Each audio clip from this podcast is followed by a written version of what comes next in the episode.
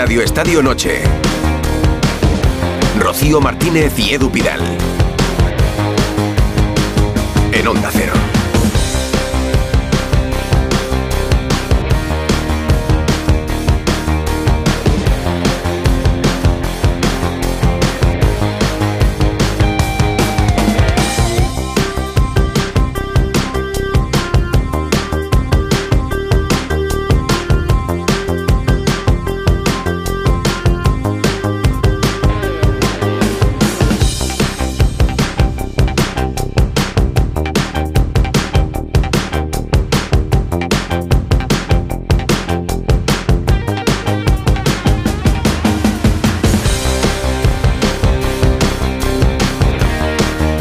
Buenas noches. ¿Qué tal? Muy buenas noches. Once y media, once y treinta y uno ya, una hora menos en Canarias y hasta la una y media vamos a estar aquí con Radio Estadio Noche. Vaya fin de semana. Como decía la Torre Rocío, menudo fin de semana de fútbol que no ha acabado, porque en realidad hoy hemos tenido Liga y mañana vamos a tener Champions, por ejemplo. Es que creo que, que fútbol ya hasta. Ininterrumpidamente, hasta el 23, creo que sin parar puede ¿Hasta Nochebuena? Por lo menos. O el 21, hasta el 21. Algún descanso cogeremos en medio, antes de Nochebuena. De momento os contamos que el Sevilla juega mañana 7 menos cuarto ante el Len en Francia, con la obligación de ganar para obtener una plaza en Europa League.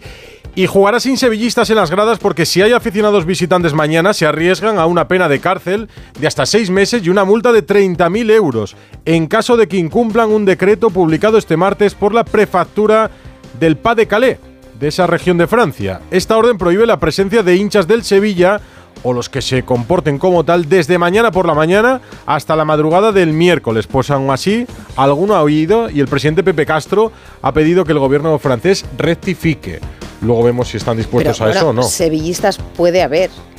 Porque, ¿cómo van a comprobar si tú eres sevillista o no eres sevillista? Te hacen cantar el himno o algo, pero no puedes ir con la camiseta del Sevilla. Dice literalmente que lo sean o que lo parezcan. Que a mí me parece increíble en un país que está a ocho meses de organizar unos Juegos Olímpicos en su capital. Pues no eres el único, porque al entrenador del Les también le parece, le parece increíble. Bueno, a las 12 de la mañana hay una resolución ante, bueno, pues la petición formal que ha hecho, que ha hecho el Sevilla, pero sí, no sé si harán un test de Sevilla. No, es curioso además porque los ultras del Lens han dicho que, ellos tienen unos valores ahí del fútbol popular y que les dejan sus asientos a los, a los sevillistas. Solidaridad. Bueno, pues hablaremos con alguno, ¿eh? a ver cómo se la están ingeniando. Que arte, arte no falta entre el sevillismo.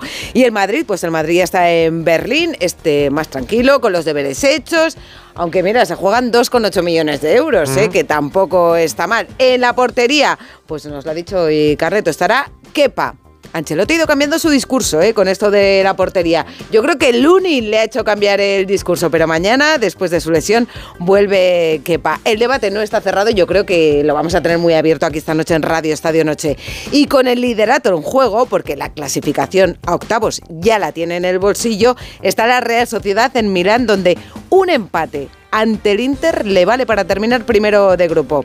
Algo que siempre es bueno para eso de los bombos, que mira, girarán cuando el lunes. El lunes habrá sorteo. Hoy ha habido liga. Estábamos en medio de una jornada, un fin de semana con mucha polémica arbitral. Un fin de semana marcado también por la derrota del Barça ante un líder, ante un merecido líder como el Girona, que no solo es líder, sino que además juega bien que arrasa, que ha tenido una derrota con el Real Madrid desde entonces va por el camino de la victoria y ya tiene cierta distancia y cierto colchón, no con el segundo, con el tercero, con el cuarto, sino con el quinto, lo que le aseguraría una plaza de Champions o con el séptimo, lo que le aseguraría estar en Europa la próxima temporada. El Rayo Vallecano y el Celta han empatado a cero en Vallecas en el partido que estaba programado para hoy lunes. El Rayo se queda décimo con 20 puntos. El Celta no sale del descenso, décimo octavo, 10 puntos a 3 del Cádiz que marca la salvación. Ha sido un partido bastante aburrido. Luego lo repasamos, pero yo he estado viendo bastantes minutos y tampoco ha merecido tanto la pena como en Granada, por cierto. Porque ese partido ha sido, sobre todo, muy emotivo, porque ese partido era por Antonio Trujillo, el socio del Granada que falleció ayer, tenía 64 años, le dio un infarto. Bueno, pues ha sido muy bonito el homenaje que le han hecho, con flores y una camiseta en su sitio, con minuto de silencio, con camisetas de los jugadores y con un puntito que se lleva el Granada en ese partido reanudado desde el minuto 17. Mira, ha participado el Atleti Bilbao también, porque ha sido gol en propia puerta, pero Pedro Lara ha estado allí y está ya aquí para contárnoslo todo. Pedro, buenas noches. Hola, ¿qué tal, Rocío? Edu, buenas noches. Muy buenas. ¿Cómo ha sido el partido, Pedro? ¿Cómo ha sido...? Bueno, pues el partido ha sido efectivamente muy emotivo porque el homenaje se ha rendido a, al abonado fallecido, que esta tarde era enterrado en su localidad natal, en Salobreña. Ha sido muy sentido con su camiseta que ha estado permanentemente en el lugar donde la ocupaba durante mucho tiempo, aquí en el Estadio de los Cármenes. Y bueno, una vez rendido ya ese maravilloso homenaje por parte de uno y otro equipo, y especialmente organizado por el Granada Club de Fútbol, ha comenzado el fútbol, reanudado ese partido a partir del minuto 17, en el que se quedaba en el día de ayer y bueno, en la primera parte del Alti Bilbao ha desaprovechado grandes ocasiones para haber ampliado el marcador y haberse llevado la victoria y en la segunda mitad la verdad es que el Granada se ha encontrado. Si fue un regalo el 0-1 a favor del Atleti Bilbao ayer, hoy ha sido el regalo de vuelta por parte del Atleti Bilbao con un golazo en propia puerta de, Pero golazo, ¿eh? De lejos. un golazo. Golazo. Que a costa esta no nos Un marca. cabezazo, vamos, inapelable de esos que se dicen, ¿eh? a cosa hecha no nos marca. Bueno, ha llegado ese gol, a partir de ahí Granada se ha crecido un poco, pero da la sensación de que el cacique Medina tiene mucho trabajo por delante y el equipo rojiblanco tiene que encontrar más soluciones para intentar conseguir victorias, que en este caso le ha sido prácticamente imposible hallarla frente a un buen Atleti Bilbao que ha estado mucho mejor en la primera que en la segunda parte. Ricard Sánchez, después del partido. La vida de una persona yo creo que es algo muy valioso, ¿no? Eh, que se ha de respetar, que, que al final es una persona que vive el fútbol, que, que- que nosotros todos amamos este deporte y yo creo que bueno, que, que al final eh, parte de, de- de este club, de, este, de esta gran historia es la afición y creo que, que hoy se lo merecía, que era un día para, para la familia, para, para, para él y, yo creo que, que era, que era eso, de demostrarle un poco de nuestro cariño, de nuestro amor y de que yo creo que gracias a él ha entrado e- ese gol. Y ponía los pelos de punta hoy leer las páginas de- del Ideal de Granada, porque ahí hablaba Nuria, Nuria Aguilar, la viuda de Antonio Trujillo. Decía que su marido habría firmado morir en Los Cármenes, que no se perdía ningún partido. Desde hace unos meses, además, estaba luchando contra, contra un cáncer. Eh, Pedro, eh, Sí, ahora me imagino que, que está todo el mundo ahí muy pendiente de, de Brian Zaragoza, ¿no? Sí, sí. Hombre, Brian ha sido la gran noticia de esta última semana, ¿no? Por su traspaso al, al Bayern de Múnich. Eh, Brian ha querido quedarse en Granada para ayudar, eh, intentar ayudar al equipo a conseguir la permanencia. Él ha tenido un gesto espectacular. Este verano hemos tenido un caso muy similar, el caso de Samu Morodion, que no quiso llevar a cabo el mismo gesto ha tenido el malagueño. Brian Zaragoza y evidentemente Granada está muy pendiente. Es verdad que no solamente están los aficionados de Granada pendientes de Brian, sino los equipos contrarios, ¿no? Hay un 2 con uno, un 2 contra uno permanente. Lo han hecho durante toda la primera parte del Atleti y lo ha hecho también durante la segunda parte con un marcaje muy estrecho por parte de Yuri Berchiche que prácticamente eh, le ha impedido poder maniobrar. Pero bueno, de cualquier manera, efectivamente, Brian es la figura, sigue siendo la figura de Granada y cuando aparece Brian, aparece el ataque de Granada. Si Brian no aparece, el Granada tiene mucha dificultad arriba. Pues vamos a escucharle. eh, era una situación complicada para mí porque había mu- muchos clubes detrás. Cuando viene la situación de, del Valle de Múnich no me, no me lo pienso dos veces, porque al final es un club que me encanta, como juega, como todo, como historia. Y nada, y, y lo que quería era terminar la temporada aquí porque este club me lo ha dado todo y bueno, yo quería salir bien de, de mi Granada. Pues Bueno. estará hasta junio, hasta final de temporada y, Y luego se marchará al Bayern. un puntito más cerca de, de la salvación, a 5 del Cádiz con 8 puntos, penúltimo del Granada. Por cierto, el Atleti de Bilbao se pone quinto empatado a puntos con la Real Sociedad, pero es que claro, es que los puestos de el Girona le saca ya son 12 puntos. Mm. 12 puntos al quinto, al sexto clasificado.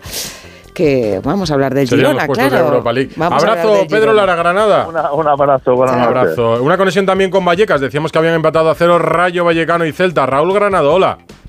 ¿Qué tal? Buenas noches, Edu. Buenas, buenas. noches, Rocío. Aquí desde esta zona mixta del estadio de Vallecas, donde ya han pasado los dos entrenadores, tanto Mm. Rafa Benítez como Francisco.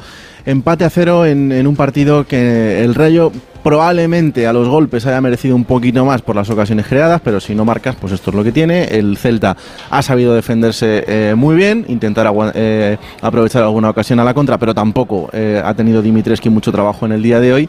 Así que tendrá que seguir trabajando el Celta para salir del descenso. Ha dicho Benítez que mm, se va meridianamente contento por lo que significa sumar y dejar la portería a cero, aunque sabe que tienen que acelerar un poquito más. Francisco también estaba contento con el juego del equipo, pero también siendo consciente de que sumar de tres en tres es algo que debe hacer de manera acuciante porque lleva seis partidos sin ganar el conjunto de la franja y desde el mes de septiembre sin hacerlo aquí en el estadio de Vallecas. Y el mejor jugador del partido ha sido un Guaita, el portero del Celta, que hablaba así al final del mismo. Sí, sí, seguir sumando. Sobre todo al final lo que queremos es conseguir ya cuanto antes los tres puntos porque al final es lo que nos hace falta. Pero hay que sumar todos los partidos. Eh, si hay que sumar con la portería cero, pues eh, para mí es lo mejor de cada, de cada fin de semana, pero ya tenemos que estar em, pensando en los tres puntos porque si no, al final van pasando las jornadas y nos va costando más. Ese punto es suyo, ¿eh? Porque madre mía. Desde luego que las pocas que ha habido eh, se ha encargado él de desbaratar esas ocasiones. Tampoco han tenido el día ni Isi, ni Álvaro García, ni Radamel Falcao los minutos que ha jugado. Ha estado un poquito mejor el RDT, aunque no ha visto cara a puerta. Y el detalle del partido, el detalle emotivo. En el día de ayer fallecía también el presidente de la Federación de Peñas del Rayo ah. Vallecano y presidente de la Peña Discapacitados, Antonio Castilla. Hoy ha tenido el emotivo minuto de silencio del que ha sido su estadio durante toda su vida. ¿Ha hecho frío hoy en Vallecas, Raúl? ¿Te noto el tono ahí todavía? Sí, sí, sí, sí. Se ha notado, ¿eh? Se, va notando ya el... es que llamáis frío a cualquier cosa, ¿eh? Bueno, a ver, claro, a una de Burgos que le voy a decir yo, pero, yo, soy friolero y tengo frío. Los 10 grados que, que hacía al principio, los 7 con los que hemos acabado, pues a mí me parecen fríos. en, Burgos descongelan en la nevera. Claro, las cervezas. Abrazo, Raúl. Chao. si hay noticia en Vallecas, eh, volveremos. Y si no, los protagonistas sois vosotros, que podéis escribir y decirnos lo que queráis en el 608038447 y en arroba Radio Estadio N. Rocío Martínez y Edu Pidal. Radio Estadio Noche. Y Jaime Rodríguez, que está por aquí. Muy buenas noches. Mira, te has no hace tanto frío, ¿eh? No hace tanto te has Yo soy friolero, pero no hace tanto frío. Te has encontrado con tu jefe, ¿eh? Con el director del mundo aquí. Mañana por la noche, parece le persigo. Natalia Torrente, ¿qué tal? ¿Qué tal? Buenas noches. Hola, Natalia. Bien, contenta por Guaitano. Sí, sí, contenta, contenta. Que se ha salvado un puntito ahí. contenta y eh, con un poco de envidia escuchando a Raúl, porque normalmente lo tengo al lado en la zona mixta, pero hoy no, no he podido ir al campo. calorcito aquí hoy. Sí, es verdad, estoy al calorcito vuestro para analizar eh, el partido que estoy con Edu, ¿no? que ha sido bastante aburridillo. 0-0 eh, en Vallecas es algo raro. Mm. y es verdad que el Rayo ha tenido alguna oportunidad más, pero, pero ha sido un partido que, que, podían haber firmado antes de, de, jugarlo, ¿verdad? Poca cosa. Pues mira, ¿sabes quién no tendrá frío? Susana Guas, seguro, ¿no? Tampoco. Mañana tendrá más. Hola, Susana. bueno, a esta hora sin calefacción no lo digas muy alto, ¿eh? ¿No tienes calefacción ya? Hola, Susana, hombre. ¿Ya te corta la comunidad la calefacción? ¿A qué hora? ¿A las 11? A las 10 de la noche. ¿10 de la noche te cortan? Sí, hijo, sí. es una... Es una, es una, comunidad o muy joven. Austera. Muy ecológica. O que, a ver, pues se va pronto a la cama, ¿eh? Le voy, a, le voy a preguntar entonces a la gente del norte. Esteban, ¿a que tú no tienes frío? No, puedes estar todo el día con esto abierto. calentito, con, en, un, en, un, locutorio, con calefacción. Estoy aquí fantástico. Con vosotros Esteban, más. Voy mañana a Barcelona, 20 grados. ¿Esto qué sí, es? Sí, claro, así está Esteban de a gusto. Bueno, que había 28 grados en Murcia hoy. ¿Pero esto qué es? Envidia. También, te digo, eh, en Málaga hoy 25 grados, ya podía haber hecho los 25 grados de hoy el miércoles que estuve allí, ¿sabes? Porque un día que he ido a Málaga y hace malo. Yo creo que el único día del año. que estamos pero viste, una remontada de España. Hombre, ocho goles vi, ocho goles. La nieve en España desaparecerá y tendréis que ir a Laponia a ver nieve si queréis en invierno y en verano al Caribe para huir del calor. En fin, ya estamos todos con Jaime Rodríguez, Natalia Torrente, Susana Guas, con Esteban preguntaríamos tantas cosas después de las decisiones arbitrales incomprensibles de este fin de semana, de lo que pasó con el Sevilla, con el Cádiz, no de los árbitros, yo decía del sistema, de la regla, porque al final los árbitros son víctimas. Pero es que hoy nos encontramos con que, vamos, con otra cosa incomprensible, que es que aficionados del Sevilla no puedan ver un partido de fútbol en Francia aficionados normales, aficionados tranquilos, como decía Pepe Castro. 300 aficionados que no podrán verlo porque han decidido eh, en el PA de Calais que no podrán asistir aficionados del Sevilla por normas de seguridad. Desde las 10 de la mañana, de mañana, Hasta hasta, la el madrugada. 13 de diciembre, o sea, hasta la madrugada, hasta las 3 de la mañana. O sea, Después que hoy, hoy sí pueden estar con las camisetas del Sevilla, Toque de queda, pero ¿no? mañana, después del desayuno, hay que quitárselas. A mí me parece eh, mm, bastante preocupante esta medida eh, y no seré yo quien apoye, o sea, entiendo que ha habido una serie de, de acontecimientos donde además falleció un, un hincha y demás, pero es que el- con estas medidas el Estado francés lo único que refleja es vulnerabilidad y no tener un protocolo de actuación o- eh, a- para combatir esto. Eh, es lo que decías Pero antes, señalas además de alguna forma a los a aficionados todos. del Sevilla, cuando eh, lo que pasó allí fue en un partido entre equipos franceses en Nantes, eh, Sí, un- total. el apuñalamiento de un Mira, hincha que- que murió. Entonces es como, no, como, y han suspendido, o sea, el público francés no puede ir a los campos de fútbol. No puede ir el público. O sea, solo no puede ir el público Pero de es que Sevilla. es mucho más Prohíbe- preocupante. no, prohíben el- el- al público visitante. Yo creo. Mira, corresponsal en París, Manu Terradillos, muy buenas. Hola, ¿qué tal? ¿Cómo Exactamente, estáis? eh, esto es una. eh, eh, lo, lo prohíbe el PA de Calais, la región. ¿Es quien lo prohíbe? Exacto. Con el beneplácito Sí, del gobierno del, francés, del claro. ministro, Sí. que fue el primero ver, el que... Sí, es, Claro. es, una, es una norma, es el endurecimiento de hecho de una norma que hay. Y lo primero de todo es exactamente lo que dice Rocío. Se culpa a los aficionados del Sevilla, se les dice no podéis venir porque sois violentos, en un país en el que hace 10 días se apuñalaba a un aficionado, en el que hace un mes se apedreaba un autobús, pero bueno, así lo ven. Em, dicho esto, hay una norma, eh, es bastante habitual y pasa en todos los países, el hecho de prohibir los desplazamientos de los aficionados, digamos, del exterior, ¿no? Visitantes, cuando hay casos de violencia. Eh, o cuando hay peligro más bien, o cuando hay posibilidades de casos de violencia. Lo que ha ocurrido la semana pasada es que después de ese apuñalamiento y después de lo que ocurrió con el autobús del Olympique de Lyon, lo que se ha hecho es endurecerse la norma. Es decir, a partir de ahora, en cuanto la Liga de Fútbol Profesional dice que un partido es de alto riesgo, y en este caso es de 2 sobre 5, automáticamente se prohíbe el desplazamiento de los aficionados y es un endurecimiento que se ha puesto en vigor o que está en vigor hasta el 18 de diciembre. La novedad aquí es que no cuenta solo con equipos franceses, sino que se aplica a un equipo extranjero, al Sevilla, y además con tan poco tiempo, con apenas eh, dos días de, eh, de adelanto, que es lo que ha hecho que siente todo tan mal. Ya decíais Hombre, que claro, los te- aficionados te comes del el vuelo, Te comes el billete, hotel, el día libre. Eh, Hay una cosa más, Manu, es que eh, esto atenta contra la libre circulación de ciudadanos dentro de la Unión Europea. No, sí, es que es lo que decía ir, puedes ir. muchos sitios. te dejan O sea, se puede, por medidas Pero de ¿y seguridad. cómo se saben que hacer. eres eh, sevillista? pero la zona esta- visitante estará deshabilitada, Pero esta claro. medida, pero se ha aplicado en Italia No, muchas y veces. se- y ¿eh? se O sea, no, aplica- es, no es una novedad. Esta medida se ha aplicado en Italia durante los últimos años en más de una ocasión. La novedad ahora es sobre todo para impedir a los, a los aficionados ultras entrar al estadio. En este caso es ampliando a cualquier presunto aficionado. Que Porque cancelen aparte, el eh, fútbol. ¿cómo, cómo puedes poner puertas al mar? O sea, ¿cómo puedes...? Y si hay un aficionado francés que es del Sevilla, Sí, ¿cómo pero, identificas pero perdona, eso? no solo en pero- el interior del estadio, esto- Manu. Por ejemplo, un teletipo de la agencia No les permiten F, entrar en la ciudad. Claro, hablaba de, Eh, de- eh, no, de la en la prohibición en, varias sí. zonas de la ciudad de Len y sus en alrededores. Lens y en dos localidades cercanas, en Arras y en Levant, que son Mm. dos localidades pequeñas más cercanas. La novedad, o sea, esto en Francia pasa y en Francia ha habido casos en los que la policía ha detenido autobuses de aficionados que iban a otra ciudad cuando lo tenían prohibido. Eh, la novedad para mí es el caso de que sea un club extranjero. Y, y como os decía, ya habéis mencionado, los ultras del Lens eh, han dicho, les han dado la bienvenida, ha dicho que los eh, seguidores del Sevilla son bienvenidos. No todos los ultras son violentos en Francia, el término ultra se refiere a los acérrimos. Digamos que todos los violentos son ultras, pero no todos los ultras son violentos. La Asociación de Aficionados de Francia también ha mostrado su rechazo y eh, Frank Kess, el entrenador del Lens, que además eh, de mostrar su la rechazo a esta decisión, ¿eh? ha dejado una muy buena reflexión, le Sí. podemos escuchar, sobre Francia y los Juegos Olímpicos. que je regrette d'abord. Lo primero, decir que lo lamento, especialmente porque se ha informado tarde. El sorteo se hizo a finales de agosto y la gente que viene de España, los aficionados del Sevilla, han organizado un auténtico viaje. Son 300 o 400 y en el último momento les dicen que no porque hay ciertos problemas que al fin y al cabo existen en todos los países.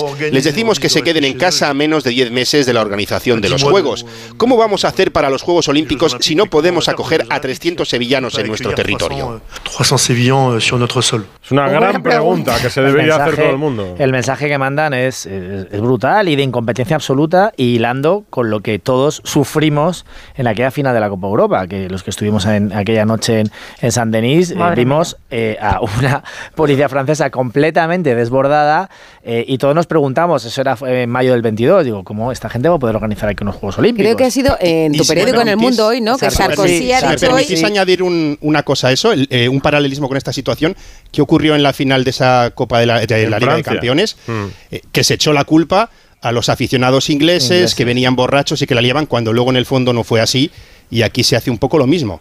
No podéis venir, pero porque sois vosotros los que habéis intentado quedar con aficionados del Lens para pegaros en Sevilla, porque os habéis pegado con los del Arsenal, en fin. han- han- bueno, la, la lista de, de los porqués es bastante larga y, y algunos, eh, bueno, hay algunas que son tipo, los aficionados del Sevilla se llevan muy bien con los del estándar de Lieja, con lo cual los aficionados del Lieja podrían venir aquí y también podría haber problemas. Pero decir, si hubiera sido una afición, Bueno, como- te, te quería preguntar, eh, si hubiera sido una afición que no tuviera, bueno, pues, pues no, no la, no la afición del Sevilla, sino tuviera ese grupo ultra, que sí que no, no hay que esconderlo, que son los Viris, que son un grupo con, bueno, con bastantes antecedentes y muy violentos. Si hubiera gente que hubiera sido una afición, no sé, la del Villarreal, que no tiene un grupo ultra tan violento como el del Sevilla, que ni siquiera tiene, ¿tú crees que no hubiera habido esta medida? Yo es que no lo descartaría, ¿eh? porque yo creo que la, tensión es tal que yo creo que han buscado la, la excusa en ese sentido para prohibir el viaje y para quitarse de problemas. ¿eh? No, ya ha ocurrido en otras ocasiones que hemos estado más aquí ahora con, la, con el estado de alerta que tenemos por terrorismo también, en el que ha habido medidas eh, suplementarias. Y yo no lo descartaría que se haya buscado, bueno, en este caso es más sencillo con el Sevilla. Me parece injusto, a decir, que se les apunte Mm. solo a ellos, pero yo no descartaría que si fuese otro equipo se hubiese tomado otra medida. Si es un Madrid o un Barça, a lo mejor se lo piensan dos veces, pero siendo un equipo más pequeño, Lens está al noreste de Francia, muy cerquita ya de Roubaix, para la gente que le gusta el ciclismo, muy cerquita de la frontera con adoquín. Bélgica. Bueno, pues alguno se ha ido, a pesar de esta norma, ha viajado y tiene esperanzas de ver mañana el partido. Enviado especial de Onda Cero, Carlos Hidalgo, muy buenas. a trabajar, claro. No, Hola, ¿qué tal? no, Buenas no, noches. Pero tú vas sin la camiseta, no, ¿no? digo Carlos, digo algún Ah. aficionado que Carlos ha visto. Que ha visto. Que ha visto. Yo a Carlos nunca le Claro, pregunto si es fíjate que- sevillista. No se lo pregunto. Carlos cuenta como aficionado, ¿no? Claro. No lo sabemos. No, no, va. En Sevilla nunca Yo- dicen de Va para ser los ojos y la voz de Espero- Radio Estadio Noche y de Onda Cero allí. Así que cuéntanos Espero qué has visto por allí. mañana. Pues, eh, a ver, eh, he hablado con aficionados que se han quedado en Sevilla y, y, claro, han tirado a la basura el dinero del vuelo, alojamiento y la entrada. Eh, bueno, es que no me fío, ¿para qué voy a ir si a lo mejor después no puedo entrar eh, o puedo tener problemas en la ciudad? Eh, pues eh, prefiero arriesgar, o mejor, dicho, perder este dinero y, y no viajo. Hay gente que venía haciendo escala, escala en Brujas, escala en Bruselas, y que ahora mismo está en esos países cercanos a, Francia, en esas localidades, esperando eh, a que le digan algo para ver si se desplazan o no a Lens. Y hay gente que ya está en Lens, eh, que ha llegado durante el día de hoy y que no sabe qué hacer. De hecho, eh, el Sevilla nos comentaba que eh, podríamos trasladar desde, desde la radio a los aficionados un consejo y A es ver, pues- eh, que si ya están aquí que eh, si están por la calle que no profieran ningún cántico relacionado con el fútbol ni con el Sevilla, que no lleven ningún distintivo, porque si les identifican eh, puede haber una multa de 30.000 euros y seis Y meses seis de cárcel. meses de cárcel, dice- sí, sí, no, no, es que es pronto, tremendo. sí, sí. Pero eh, Sevilla ha recurrido y mañana se conocerá la resolución. ¿Hay alguna posibilidad de que esto vaya a marcha atrás? Pues el Sevilla eh, espera que sí, mm, eh, lo ven complicado, yo también lo veo difícil. Nos decían que eh, mañana a mediodía, eh, sobre las 2-3 de la tarde, se podría conocer la resolución a ese recurso urgente que el Sevilla había interpuesto ante el gobierno galo. Y, bueno, pues claro, estamos hablando que el partido es a las 7 menos cuarto y de que hay gente que, insisto, está suspendiendo sus viajes, perdiendo dinero y otros que ya están en Lens y que casi no se atreven a salir a la calle, aunque bueno, esta ciudad tampoco es para darse muchos paseos, porque de verdad... Es una golfada, ¿eh? vaya Se- cosa fea. Sevilla no es. Pepe Castro, hoy en Lens. Nos parece una auténtica atrocidad que se prohíba a 300 aficionados, que además no son de riesgo, asistir a ver a su equipo. El gobierno francés decide esta, esta barbaridad, ¿no? Desde luego, desde el club estamos haciendo todo lo posible para que puedan estar en su partido. Estas cosas se avisan con tiempo, no la tarde antes. Decías, Esteban, que te interrumpí antes. Sí, te decía que para mí el, problema tiene el fútbol francés interno con sus aficionados. Es que hay clubes que controlan eh, lo- los ultras. El Olympique de Marsella. No hablasteis hace mucho con Marcelino y os contó la historia. Me recuerda mucho al fútbol argentino de las barras bravas, ¿verdad? De hace años. Que, que controlaban los clubes y me parece me parece increíble que estemos cerrándole al fútbol las puertas pero claro si tú no controlas a los propios de dentro ni hay un protocolo que la policía sea capaz de evitar que entre gente al campo, que salten al campo, como he visto yo en algunos partidos de Liga Francesa. Pensarán que los de afuera somos iguales, pero... Es que además luego, que- Esteban, la, la- la Pues, oye, casuística es in- infinita, porque es decir, si tú eres sevillista, estás viviendo en París, o eres un francés que eres hijo de españoles y eres del Sevilla y vas mañana al estadio, tienes que no hablar con acento andaluz, o sea, digo que no sé cómo van a, van a impedir que, que aficionados que no son puramente del Lens entren al estadio, o si eres un aficionado español del Betis y vas mañana a, afi- a animar al Lens, o sea, pues, digo que... pues mira, Rocío es una aficionada. ¿Soy yo? No, hombre, no. tú no. ¿Otra Rocío? Otra Rocío. Hay Mira, más yo que vivo aquí con muchos edus, está bien que un día te toque a ti con dos En Rocíos. Sevilla. Viaja siempre, además, como el Sevilla. Es aficionada de la peña sevillista. Tito Pulsen. Tito Pulsen. Hola, Rocío, muy buenas. Hola, Hola, buenas noches. ¿Estás en Lens? ¿Dónde estás? En Lens. Ahora mismo estamos en Lens. ¿Con la Eh, esperanza de entrar mañana? ¿Cómo? ¿Con la esperanza de entrar mañana al partido o no? Hombre, la- dicen que la esperanza nunca se pierde y esperemos que alguien tenga cordura, no sé quién, tenga cordura y vea que esto es un atropello, o sea, en toda regla y un atentado contra el fútbol y contra y contra los aficionados y lo que amamos esto. ¿Tú llevas la camiseta del Sevilla? ¿La has llevado por ahí hoy? Porque, bueno, la, la orden empieza mañana a las 10 de la mañana.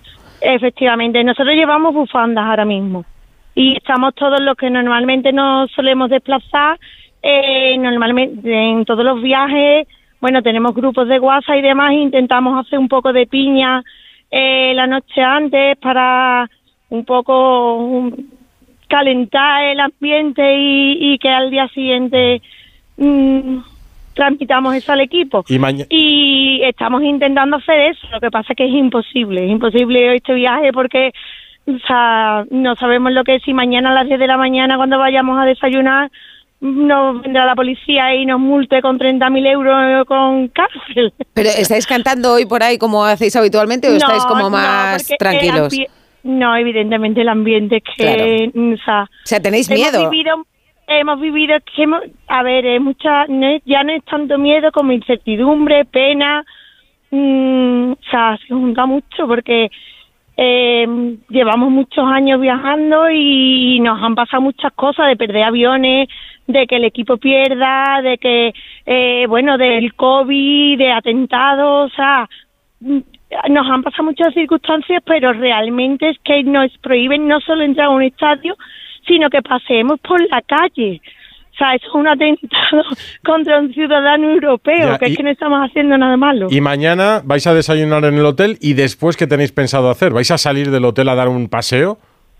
Nuestro, nuestra idea en principio es intentar ver mm, si el club o, o si alguien pone... Claro, pero, pero me refiero, ¿vais a salir a la calle? O sea, la, la primera. Sí. salir a dar una vuelta. Evidentemente a la Pero calle mañana vamos a salir. sin ¿Con, bufanda. con una bufanda del Sevilla o sin bufanda no, del Sevilla? sin buf- o sea, Sin sí, bufanda. en principio sin bufanda e intentaremos, si aquí no nos dejan estar y nos van a, a poner muchas pegas, pues intentaremos irnos a otro sitio y que por lo menos estemos los máximos posibles y estemos unidos aquí, porque además no nos podemos mover de aquí porque teníamos apartamentos pagados, eh, la posibilidad de alquilar un apartamento en otro sitio en Bélgica o además ya los precios se disparaban, en fin, mm, ha, ha sido una locura.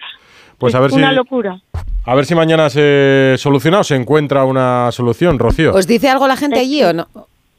La, le- bueno, eh, aquí mm, la gente sorprendida porque la mayoría de, de vecinos y, y, y de personas de Lens ni, ni saben la noticia y total el total el apoyo que además le están quitando que ellos necesitaban vida aquí necesitaban un día como el que se esperaba un día grande de fútbol y de aficionados y, y no lo van a tener. O sea, Pues Rocío, muchas gracias. A ver si mañana. Mañana hablamos contigo todo. después del partido y nos cuentas qué tal ha ido el y, día podéis- y el partido. además celebrar, a ver si podéis celebrar la clasificación para la Europa League del Sevilla. Te mandamos un abrazo. Venga. Un abrazo para Un todos los sevillistas que están allí.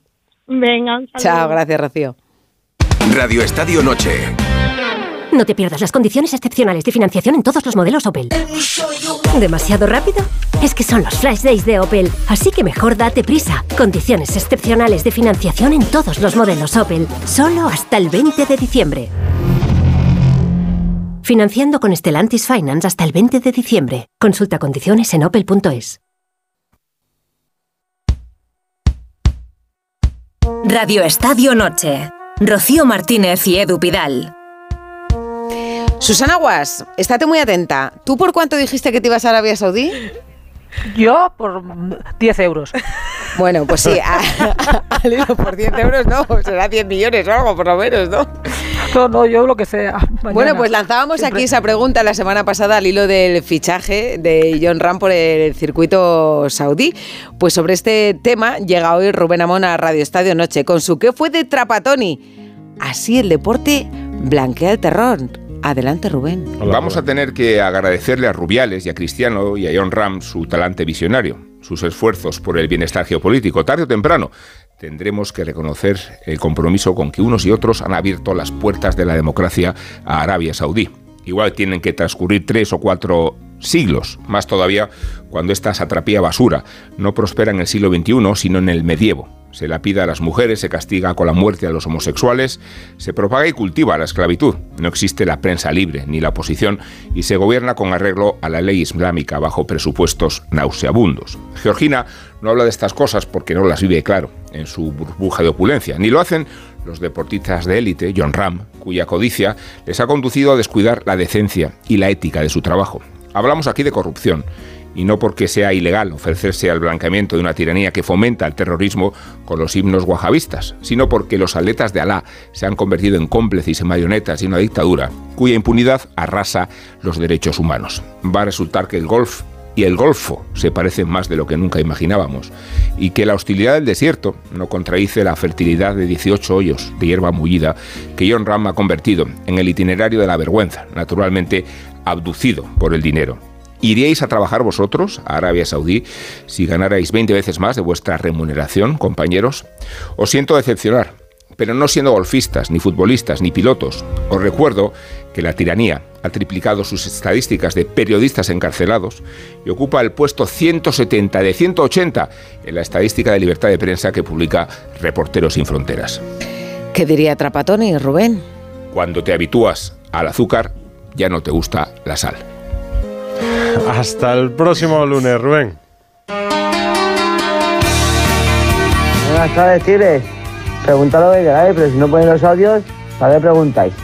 Cross y Modric, hasta que se hagan dinosaurios, tienen que estar ahí. ¿Qué pregunta es esa? Si el Madrid es un... Si un- ponemos. un- un- un ente histórico, por favor.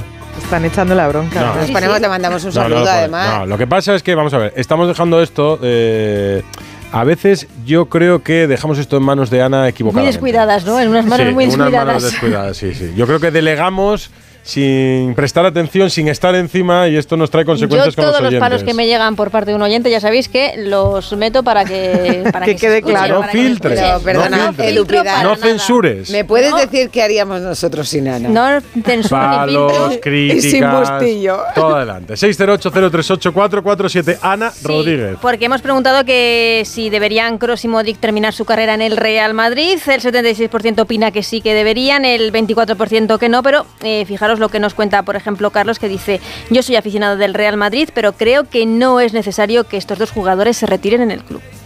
Pues a mí me Es gustaría, la verdad. ¿Quién sabe? Oye, voy a preguntarle a Susana a ver si ha cambiado de opinión después de escuchar a Rubén Amón. Por 15, venga, 15. Anda, que. Y Ha- que dicho, ha dicho, vosotros os iríais si multiplican por 20, Por 20 vuestro vuestro salario. salario. Y tú, Es que no, por, por, por, por, por tres. O sea, es que no, no, no hay discusión. Sí, ¿en serio? Hay que pensar en la ¿Y familia, serías- hay que pensar en los nietos. Pues la vamos. Pero no, pues no, pues me quedo aquí. Me quedo No, aquí. pero una Serías una periodista de Alá, de Alá, ha dicho, Fuera- fuera- ha llamado Rubén a Como- Amón, como- como atletas de todos. Alá, tú serías una periodista de Alá. Hombre, para A ver, pensárselo, yo, del, millón que gana la tele a ganar 20 millones. a nosotros no nos va a pasar No. eso nunca. Susana, Pero no has oído si lo que nos- ha dicho Edu Vidal, la acusación ¿Qué ha que acaba de ¿Qué verter sobre dicho? tu persona. No, acusaciones. Sí, no hay mucha diferencia, no hay mucha millón diferencia. que ganas no. en la tele a ganar 20, Claro, pues no, estás en un millón. Pero ya, tú ya sabes que a los ricos, cuanto el, el más tenemos, más queremos. Ah, exacto. Claro, claro, sí, sí. Dímelo pero, a mí. Pero, no, o sea, no porque claro, yo sea rica. Te pasa lo mismo. El problema sí, es cuando lo ves. Yo es que he visto el documental de la Preisler pero Rubén, pegada. O sea, lo, lo, tuyo a lo mejor asciende incluso a más, Rocío. A, a Mone hay que, darle, hay que darle la razón en que no es igual Joder, hacer de deportista que hacer de periodista.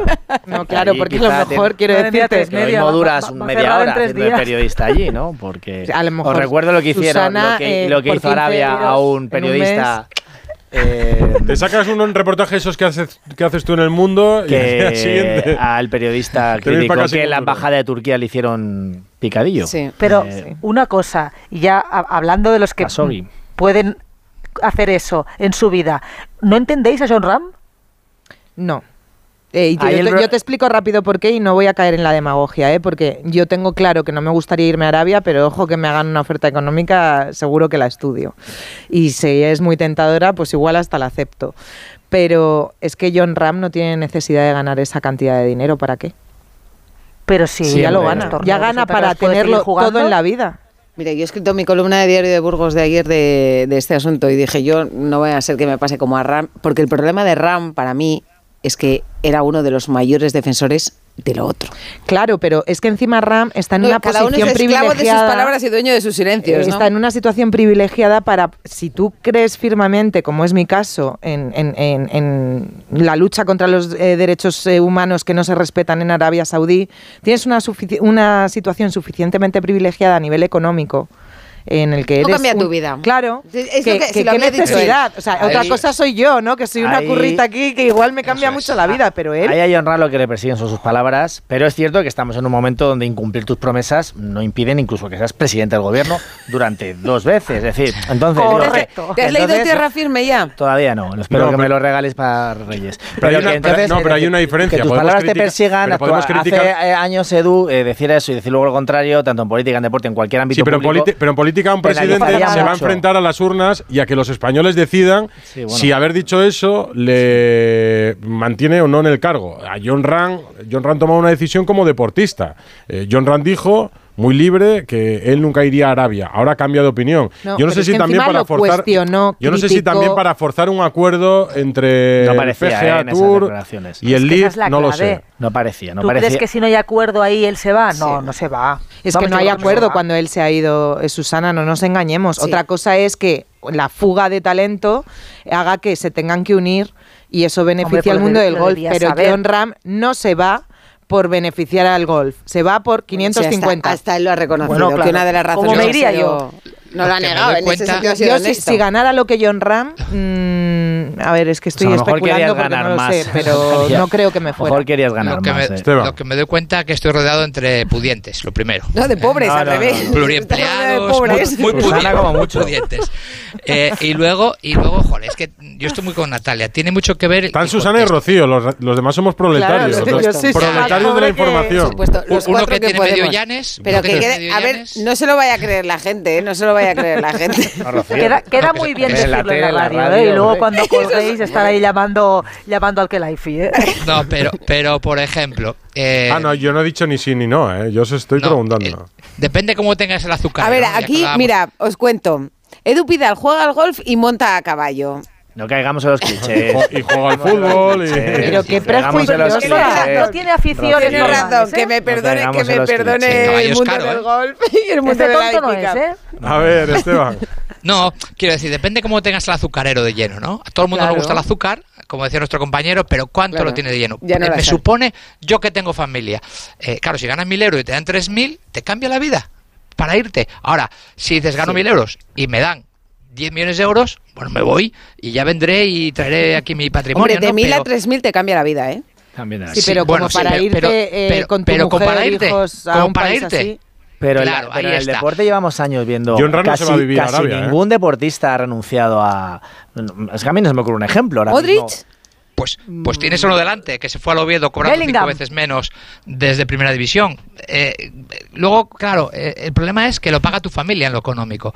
Pero, quiero decir, hipotecar eh, la vida, si te tienes que ir ahí, hipotecar a tu gente, ¿cuánto vale eso? Si tienes el azucarero lleno. Ahora, si necesitas azúcar, yo lo entiendo. Pero claro. John Ram no necesita azúcar. Cristiano no necesita azúcar. No, pues es verdad que John Ram es que ni siquiera tiene que ir a vivir allí. Y Modric se ha quedado este año, vamos a ver en junio. Y Modric se ha quedado aquí. Sí, sí pero este quiero verlo en junio. Esteban, Madrid, o sea. acaban, acaban cayendo todos, ya lo verás. Tiene un buen salario bueno, también, Luca Modric. ¿eh? Pero eso no lo hace menos cuestionable, ojo. Eh, no, no, insisto, porque yo estoy, yo estoy de acuerdo con Esteban. O sea, eh, si tú tienes para vivir y además vivir de lujo, porque eh, vives por encima de, de, de, las posibilidades de cualquiera, por lo que supone la industria del fútbol, ¿qué necesidad tienes? Sobre todo porque esta gente se va, pero no hace nada por cambiar el país. Pero no cuestionan lo que sucede allí pero la y son voces Pero ¿y crees que- altavoz creéis que es mejor que dijeran- Pero de- de- Ya si lo ponemos Rubiales. muy puristas, entonces también podríamos Claro. decir, ¿por qué fichas por el Manchester City? ¿Por qué Pues yo fichas también- por, el, por, tam- por equipos que, que son, o por el PSG, Claro. que son propiedad también. absolutamente Por clubes Estado. de clubes Estado, que al final, bueno... Juegas la Supercopa de España. Bueno, digo que al final el deporte de élite, por lo menos en el fútbol y bueno, en el golf está pasando ahora, la Fórmula 1 igual... eh, al final el, el- el- el deporte, el dinero manchado, poniéndole comillas o sin ponerle comillas, que viene el Golfo Pérsico, está en todos los lados. También el Madrid y el Claro, Barça han tenido publicidad de, de- de estos, de estos estados. Es decir, que, que es muy difícil poner un, un cordón sanitario a alguien que directamente está financiando el deporte de élite. Y eso lo tenemos que asumir. Y también a lo mejor dejarnos a veces de hipocresías. ¿eh? Ya nos ha liado Rubén Amón con su que fue de mí- trapa Tony. A mí me cuesta. Eh, espera, que yo, voy- yo estoy- yo- Espera, ahora, ahora Vamos a despedir Sevilla porque estábamos con Sevilla y con la aficionada del Sevilla justo antes de, de Rubén Amón y siguen por ahí Manu Terradillos y Carlos Hidalgo. Eh, Carlos, que hablamos mañana. Mañana nos cuentas qué tal ha ido el día y qué tal ha ido el partido para el Sevilla, que tiene que ganar para entrar en Europa League, ¿vale? Pues sí, vamos a, a esperar a ver cuál es la decisión del gobierno después de, de ese recurso que decíamos y simplemente en lo deportivo, eh, es que el Sevilla, eh, estamos hablando de, de que efectivamente no gana nunca con Diego Alonso, pero además también es que le pasan mil cosas. 14 bajas, 14 Joder, es bajas, que le he mirado tiene un tuerto. 11 lesionados, 11 tipos lesionados, ¿eh? Eh, aparte de Ocampo sancionado, pero es que falta eh, Luque Bacchio, Navas, Suso, Lamela, Fernando. O sea, bueno, pues con, con esto tiene que intentar ganar mañana como sea para estar en Europa League. Abrazo Terradillos. Un abrazo a Que vaya todos. bien por Francia. Mañana hablamos. Esteban, ibas a decir algo no, de. que, yo, que yo tampoco entiendo jugando en un Madrid o en un Barça, por ejemplo, irte a jugar a un City o un PSG. Sinceramente, pierdes calidad de vida, seguramente pierdas posibilidad de ganar títulos y, y- y pierdes sobre todo el pata negra que es el fútbol español. Bueno, yo, creo que buscas protagonismo, ¿no? Yo eh, miro el caso de Marco Asensio y yo creo que lo que buscaba era ser titular indiscutible en el PSG. pues lo está. Yo pienso en Messi, por ejemplo, ¿no? Bueno, cuando se vio en París ahí con, No, pero con los atascos, estarlo. Con, con el clima, sin ser Messi, siendo uno Pero más. Messi huyó de Barcelona. eh, No, lo echaron huyó. de Barcelona. Pero, eh, Vale, yo pero tú no, mira no creo que fuera muy feliz. Lo invitaron allí, a irse en Pero el Barça. también es, ¿Cómo lo verdad, también es verdad que Claro. allí lo que hizo fue un entrenamiento, una pretemporada para el Mundial. Entre otras Bueno, cosas. estuvo dos, estuvo allí tiempo, sus hijos tuvieron que adaptarse, el día a día llegar a casa. No sé si luego mirar la cuenta al banco a las 8 de la mañana cuando despiertes merece la pena por las 23 Mm, Ya, horas pero- y 50 pero minutos. ¿Tú crees que en el caso de Messi Esteban se va por dinero? Yo creo que ah, el Barça en ese momento. No la- se la- fue. No, pero la porta, Claro, le, la porta le engaña. La porta le engaña, Messi tiene Sí. que dejar el Barça y entre las opciones. podía haber ido a Argentina Como Sergio Ramos club. no renueva Claro. con el Real Madrid y entre las opciones que tiene, pues yo creo que para. No, elijo para la una que más me paga. Igual que decís eso, a lo mejor para la familia es atractivo Claro, también vivir en que, París. Que, que yo no cuestiono que eh, futbolistas, perdona Esteban, eh, elijan la, la opción que más te pagan, pero entiendo también a aquellos que el- entre la opción que más te pagan haya otros factores que sean determinantes a la hora de elegir. Este fin de semana, por y ejemplo. eso no es hipocresía, la este- hipocresía es no cuestionar a quien realmente No, pero- ha, ha- ha metido en el mundo del fútbol a estos países, que son FIFA, UEFA y las Vamos a tener un mundial hay también en decisiones más Arabia. allá, hay Claro. decisiones más allá de lo económico. Yo digo que para Ramos o para Messi, París era la ciudad en la que jugara al fútbol a un grandísimo nivel cuando se le cerraron las puertas del Madrid o del Barça. A- Este Edu, fin de ¿tú semana me contaban, por ejemplo, cuando Griezmann deje el fútbol en Europa, lo va a dejar en el Atlético de Madrid, o al menos esa es su intención. Su siguiente paso está en su imaginario, no lo tiene hecho ni firmado, pero su idea sería acabar la carrera en Estados Unidos. ¿Por qué? Porque es un país que le encanta, es una cultura que le gusta, porque le parece una buena oportunidad para su familia vivir en Estados Unidos. historia. Bueno, pues para ellos fue París. Yo creo que más que el Pues PSG. voy a poner un ¿Tú crees ejemplo. No creo que era. No, no, porque Griezmann está cada dos por tres yéndose a ver Veremos si partidos no acaba de, de en deporte Arabia. Griezmann Voy a poner un ejemplo de lo que mm, hay un- es un punto intermedio. En el Mundial de este verano en Australia y Nueva Zelanda, eh, uno de los patrocinadores principales era el Ministerio de Turismo de Arabia Saudí. ¿Qué Sí. hicieron las Claro, jugadoras? sí, sí. Decir que no jugaban si seguía siendo patrocinador. ¿Y qué hizo FIFA? Retirarlo. Hay que presionar desde el altavoz que- público que, sí, tienen los deportistas para que este seguramente tipo la de cantidad- publicidades no puedan ser. Ya, pero FIFA no hace lo mismo con cantidades más grandes porque Bueno, me imagino hasta que, el hasta que patrocinador llegue un Messi y diga, no me pongo la bata, Pero- queridos. eso no lo verán tus ojos, Ahora- creo ahora- yo. Vale, eh, no, es una utopía, pero puede ser una opción. Hablaba. Edu de, de- de Sergio Ramos. Si Sergio Ramos pudiera volver hacia atrás y decirle a Florentino, sí, a todo lo que me dices, y sigo en el Real Madrid, Lo dijo, pero lo dijo tarde. Se había pasado Ah, la fecha. Pero claro, Claro. pero quiero decir, si ahora pudiera, diría yo, ¿qué hago yo aquí en París? ¿qué hago yo aquí? ¿Sabes? Sí, gano mucho dinero, pero al final tengo que coger el avión privado cada poco a Sevilla porque por el clima, por lo que sea, las costumbres. En España, futbolísticamente, no solo por los títulos, sino la calidad de vida que da el fútbol español, en Europa en muy pocos sitios. Y fuera de Europa ni te cuento. Eh, no sé si esa pregunta si se la habrá hecho alguna vez Diego Alonso desde su llegada al Sevilla. ¿Qué hago yo aquí? Pero Mm. hoy en la rueda de prensa se ha encontrado con una pregunta original. Entiéndame la pregunta. ¿Usted ha comprado la lotería de Navidad? Porque con la suerte que está teniendo como entrenador en el Sevilla, va a ser complicado que le toque, ¿no? Que no está teniendo suerte, le quiero decir. Yo la suerte la entreno todos los días. Desde las 7 de la mañana a las 7 de la tarde, que estoy en el club. Todos los días entreno la suerte. No sé si Alonso sabe lo de la lotería de Navidad. Esa es la eso. manera de poder revertir cuando uno eh, no tiene la mejor racha, en este caso. ¿eh? La mejor manera es seguir trabajando para... La suerte se entrena. Pues le habrán, contado, le habrán contado lo de la lotería después. Pues yo creo que en ¿no? parte está teniendo suerte Diego Alonso, ¿eh? Digo, porque está no aguantando en el cargo, Ah. es cierto. Entre, Ah, vale, no, no, vale, claro, claro, es que entre, yo no sé si incluso la, la pregunta tenía un Lleva poco, ahí de, un poco de, de- guasa o de sorna, porque al final... Yo creo que era una buena otro- pregunta en su cabeza y luego no. otro al- entrenador al o con otro calendario diferente, eh, sin la Champions por medio, o, o no sé, o quizás esa situación tan, tan volcánica del, del Sevilla en estos momentos, lo mismo hace dos o tres semanas Bueno, que ya no seguramente ahí, ¿eh? que porque ya habían cambiado de técnicos. ¿Sabes Eso qué que pasa? Que, todo le sale tan mal, o sea, la cosa se ve tan negra, tan negra, que hay que confiar que un día se dé la vuelta. O sea, Bueno. que se meta en la Europa League Pues con y eso 14 se bajas, revitalice. no sé Hablando de. Porque preguntas. parece que cuando ven esa competición todo cambia, se vuelven locos, ¿no? A ver si es así y, y no sé. Lo que pasa que, claro, no hay mucho donde agarrarse. Esa fue la pregunta a Diego Alonso, entrenador del Sevilla. Mirad la pregunta hoy en la rueda de prensa de Carlo Ancelotti en Berlín antes del partido de mañana de Champions Se del hecho- Real se Madrid. hecho uno de nuestros hombres. Onda cero, Fernando Burgos. Bueno, ya ¿Qué no pa? nos lo va a decir, pero tiene decidido el portero de mañana, eso, eso segurísimo. Lo digo. Kepa. Eh, ¿Hay alguno que ahora mismo, después de la lesión de Kepa, por ejemplo, Lunin, tenga un poco más de ventaja? ¿Sería injusto dejarle en el banquillo el próximo partido? Bueno, justo injusto, creo que yo no, no- no pienso que sea injusto dejar en el banquillo a alguien porque sería injusto todos los partidos. Que Lunin ha tenido la oportunidad que no ha tenido en el pasado de mostrar con eh, continuidad eh, sus características, lo ha hecho bien. Kepa no necesitaba demostrar esto porque ya Kepa tiene una carrera donde ha mostrado muchas cosas, Pues Fernando Burgos, que te has encontrado tú con una respuesta que no te esperabas, que sí que te lo. Se la dijo Feliciano. dicho Era una pregunta de Feliciano trasladada. Que está ya. Bueno, vamos a Berlín con Fernando Burgos, con Alberto Pereiro y con Espínola. Fernando, pues sí, mira. Hola.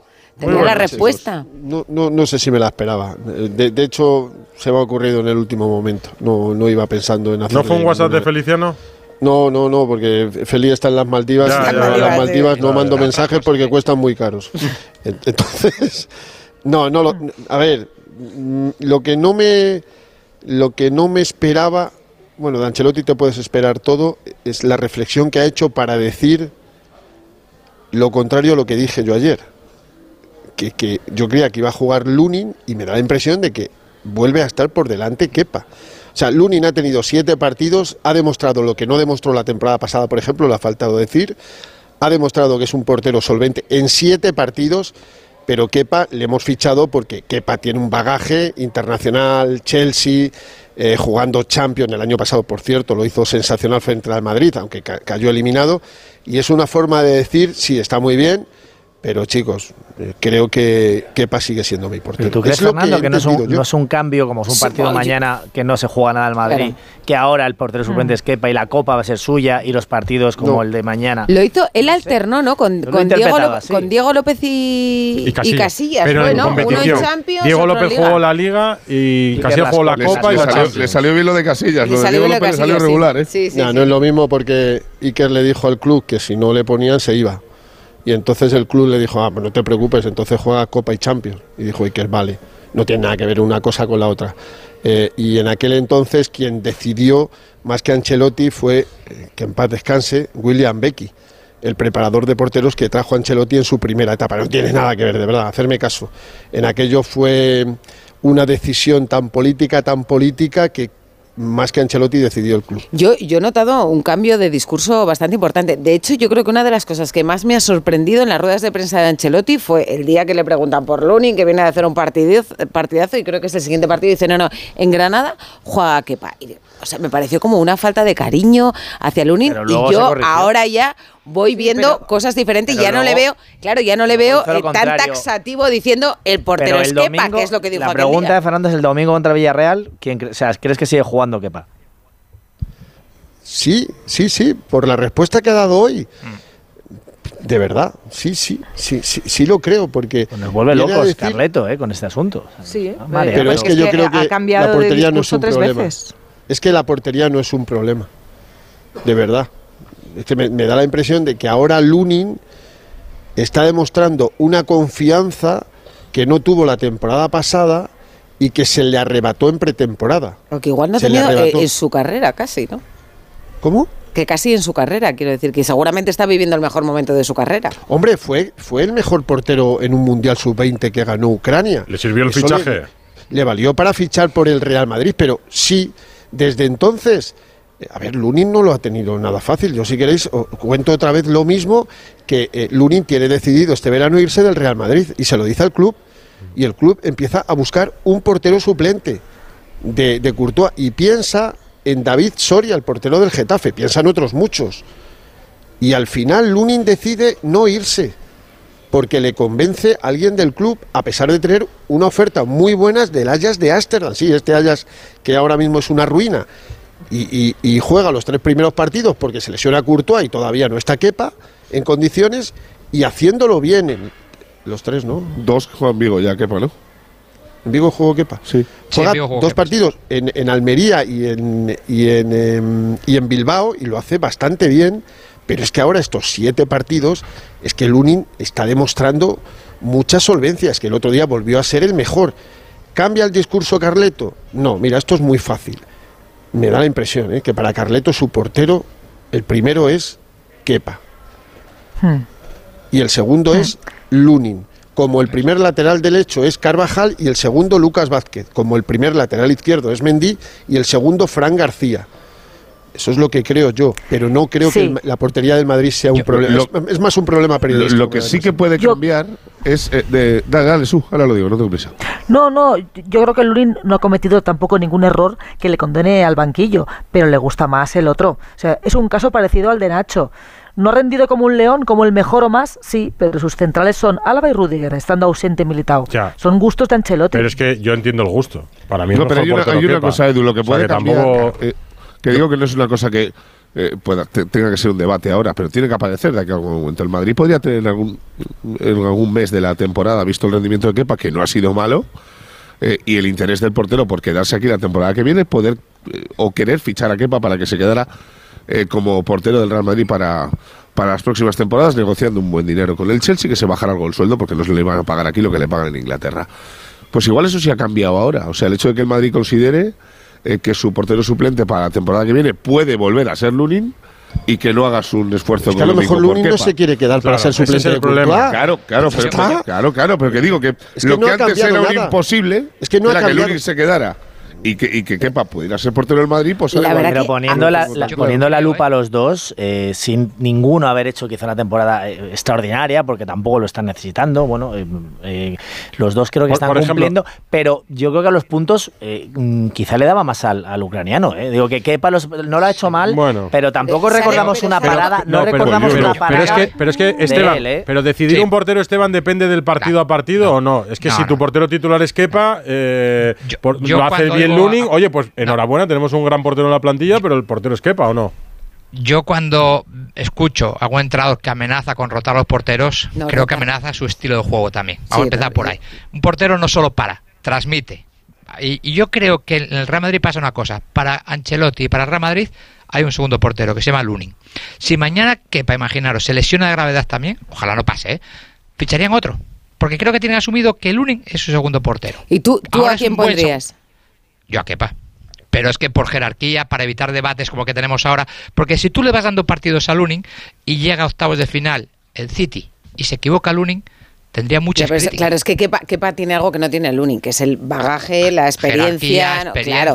Pero te digo, que- pero que yo al mejor Lunin le veo, sale Sí, que es- muy claro, seguro, claro. pero sale muy seguro. Es por que arriba, bajo esa premisa A mí nunca hubiera salido mucho, Casillas. pero- bajo esa premisa Lunin nunca va a tener el bagaje. Vamos a decir una cosa, ninguno de ellos es Courtois. Yo el otro día en el partido del Betis, Esteban, pensaba una cosa. El gol de Ruibal del Betis es un golazo. Luni Sí. no tiene ninguna culpa, pero Ninguna. pensaba, con Courtois en el campo, Bueno, a lo mejor no. mete la mano. Buah, Mira, yo creo que cuando tampoco, yo de creo que no lo puede. a- Eh, mirarlo repetido. eh. Hay una hago- repetición frontal cuando- que digo, ese cuando Courtois hablo llega de- donde no llega nadie. Claro, Ninguno cuando hablo de transmitir, cuando hablo de transmitir, no hablo de parar ese balón. Hablo de que igual Ruibal no tira. Porque dice, "Fu, está ahí Courtois, no tiro. Muchas veces intimidas, muchas veces das por hecho cosas ¿eh? por, por lo que han demostrado.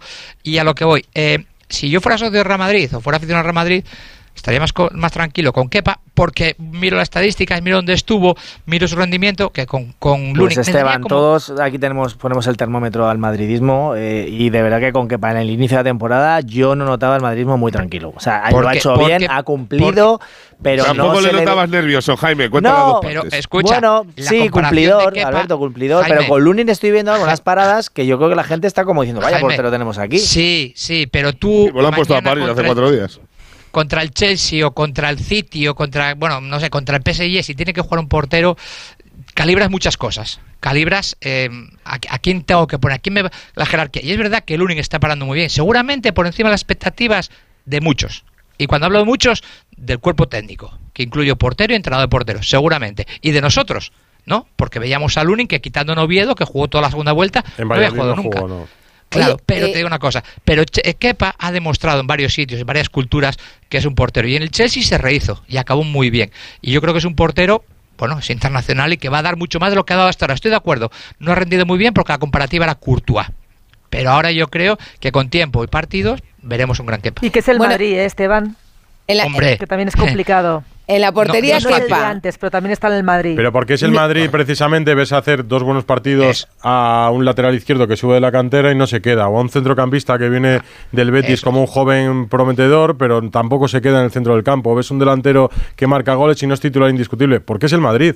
Luego porque al Madrid vuelven, a ¿eh? veces no le sirve hacer Miguel Gutiérrez- luego ves partidos. a Miguel Gutiérrez por ahí te vuelves loco, claro. Ya, pero También Bueno, pero ya nos contó. Fernando ayer eh, que están todas las puertas abiertas para volver. Bueno, la portería Eh. la tenemos clara mañana, Kepa. Eh, pero el Madrid llega ahí a Berlín, pues, que pueden ir a hacer un poco de turismo. Claro, va a hacer poco, rotaciones. Porque lo tienen ya todo en el bolsillo. Pero bueno, 2,8 millones de euros no está mal Claro, tampoco. no, pero- Sin ir a Arabia. Exacto. Rotaciones, no rotaciones. Es decir, la gente de Berlín va a ver a Bellingham, que además supongo que, que tenerle ahí en Alemania otra vez, pues A Bellingham, habrá a Valverde, despertado. a Rodrigo. Sí, pero bueno, sobre todo, ¿no? La estrella, yo creo que lo de la. ¿Cuál es la estrella del Madrid? Yo creo que eso está. No hay ninguna duda claro, que ¿no? este año es, es Bellingham. ¿juega o no juega?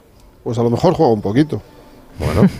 A lo mejor juega un, un poco. Hoy sin decirlo, para mí, ¿eh? entendiendo a Ancelotti, este Ancelotti que le tienes que leer entre líneas, que, eh, que tienes que sacarle algo más a, a- a sus palabras, entendiéndole de esa forma, creo que va a hacer rotaciones. Porque hay futbolistas eh, que necesitan descansar. Vale, sí, alguno me dirá, es que quedan solo dos partidos para terminar el año y el Quedan siguiente es dentro de cinco días contra el Villarreal. Pero evitas lesiones, evitas golpes. Tanto, vamos. evitas- Pero como quién? Pues un mira, partido de compromiso. Rudiger, Fuera. Valverde, Rodrigo y Bellingham. Yo creo Mendy. que. Mendy está cansado, ¿verdad? ¿Me estás Sí, hablando de que Mendy está cansado, se verdad? parte No, yo te estoy hablando de los frío. cuatro. Yo te estoy hablando. No, no, Mendy es Ojo una que broma. Fernando es carletólogo, ¿eh? Pero, Yo te pero- estoy hablando de los cuatro que más minutos llevan esta temporada. E incluso, si me apuras, meto a Cross también, que también necesita. Yo creo que de esos cinco, fijaros lo que os digo, ¿eh? creo que tres o cuatro van a rotar. Van que- a es rotar que- tres o cuatro. Eso significa que, que- que va a tener que sacar, pues, pues sí, efectivamente, a Ceballos, va a tener que sacar a Nacho, va a tener que sacar a Joselu, eh, que va a hacer rotaciones. Lo tengo claro, es que no hay otra posibilidad mañana, de verdad. Es que de verdad con lo cabal y sensato que es Carleto de- y, con, y con la plaga de bajas que tiene, jugársela con Bellingham mañana en un partido donde más allá de los 2,8 millones de euros que para Rocío son muy Innecesario. importantes. Yo creo que es eh, innecesario, sí. Es No, para mí- innecesario. no. Yo creo que lo es. lo has dicho dos veces. Pero- Porque No, mañana. bueno, ¿qué quiere decir que es lo que hay en Sí, juego realmente? Que, que el Madrid, o sea, jugarse la pierna de cosa- Bellingham. ya, ya, Os pero- recuerdo los sustos que ha pegado Bellingham en tres o cuatro partidos Pero, este ¿y tú año. qué crees? Y cuando vaya Carleto y le diga a Bellingham o a Rodrigo, por ejemplo, ¿no? Que son los que tienen más posibilidades de marcar gol, que es lo que más luce el en el fútbol y tal. Claro, exacto. Bueno, pues da igual que ponga mala cara, él tiene que pensar- dice, tiene no, que mister, pensar- me quedan No, dos no. partidos para terminar el año, yo estoy como un avión aquí y quiero marcar goles en en la en la Supercopa. O sea, el ¿Qué necesidad tiene el de jugar de que Courtois mañana? se lesionó en un entrenamiento no sirve. Cuando minimices los riesgos, tienes que pensar en que un partido como el de mañana no es para Bellingham. Como un partido como el de España no era Sí, yo, para no di- Gaby. yo no he dicho, yo he lanzado la pregunta. Luego, solo he lanzado la pregunta. Y he preguntado el- que si los futbolistas querrán o no querrán No, jugar. evidentemente el componente de mala suerte, el componente de mil cosas. Pero mañana puedes Con lesionado, yo- Puedes eh, ahorrarte a Bellingham. Yo creo que va a minimizar muchos riesgos y va a dosificar a mucha gente, porque no lo entiendo de otro modo. Es un partido mañana para que Nico Paz, Por que es ejemplo, el, eso es. el canterano que más continuidad ha tenido en cinco temporadas con Carlo Ancelotti, si mañana juega, que va a jugar y puede que titular, serán siete partidos seguidos de Nico Paz por culpa de las lesiones del Madrid, lo que vosotros queráis, pero, pero eh, eh, adelantado en algunas ocasiones a, a Ceballos tiene que jugar de titular, José Lu tiene que jugar de titular, Fran García tiene que jugar de titular, Nacho tiene que jugar de titular, Lucas Vázquez debe jugar otra vez de titular.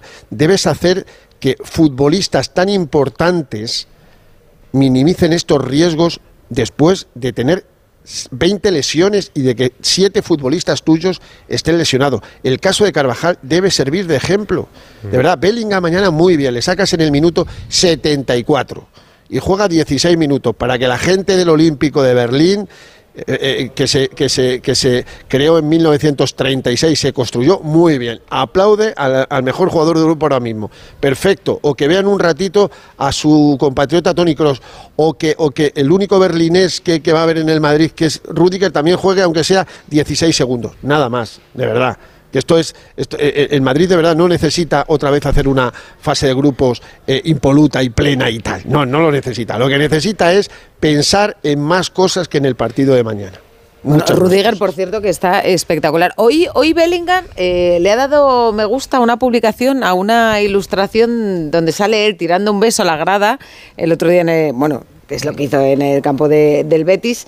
Y claro, la- son dos manos haciendo una peineta. Y él ha dado me gusta. En, Estas en cosas, este ¿dónde gesto- las ven? ¿Quién persigue los me gustas de los, de los famosos? Pues de los pues un famosos friki. para- Está, o un friki o varios, porque no, vamos. Ya, pero- no pero es pierdo, llamativo. No pierdo un minuto de mi vida. No, que lo he visto, es- pero que digo, ¿quién, quién lo Te, te viene muy bien ¿quién luego que lo cuente, ¿no? bots Mira, desde tal. No, pero ¿La fíjate- policía de las redes? No, o- porque viene- no, porque me he vas a acordado- la cuenta de Bellingham, te vas Sí, a sus sí, no, últimos likes Twitter y lo es ves. Ah, ¿se puede ver eso? Sí, pero eh, no, que eso, eso no es tan difícil. anda. Lo de, lo de Instagram eh, es más complicado. No, pero que me he acordado cuando habéis nombrado a Rudiger, porque Rudiger es el que se lleva a Bellingham el otro día un poco, que Rudiger está a todos los niveles también eh, en su prime, que le gusta decir a Edu Pidal, ¿no? Pereiro. Bueno, vamos a ver, a mí me parece después de Bellingham es el mejor jugador del Madrid esta temporada. Olé.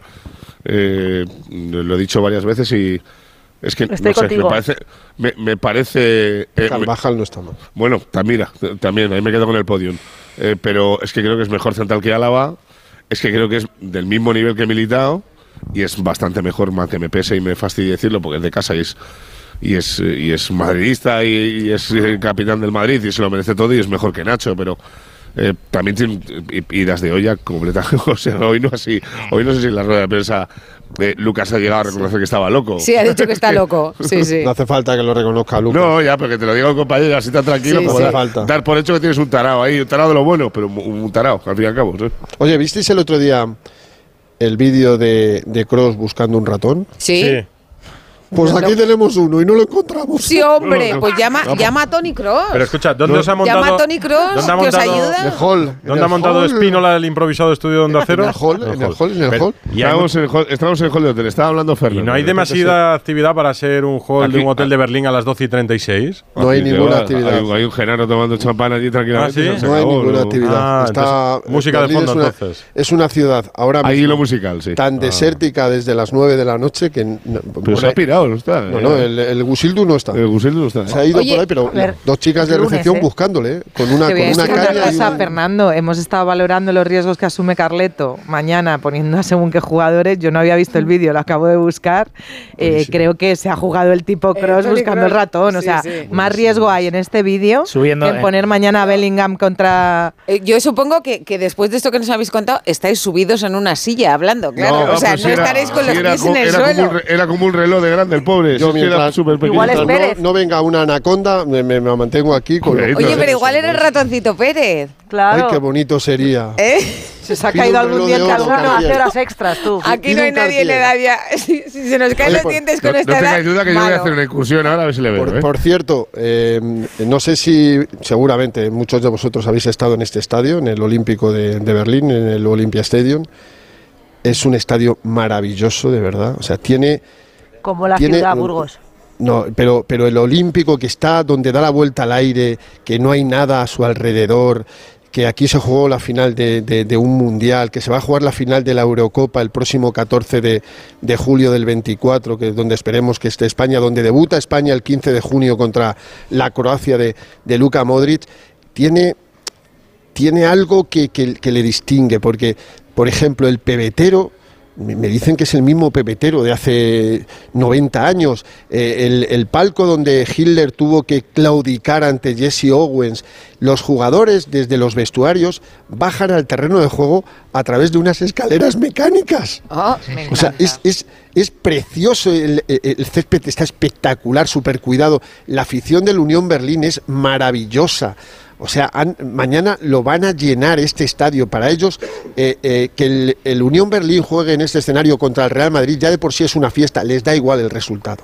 Oye, ellos se lo van a pasar Pues divino, nos habéis hecho, es que nos habéis, nos habéis llevado directamente allí. ¿Y vosotros sois leyenda o no? Mm, ¿Ancelotti es leyenda o no?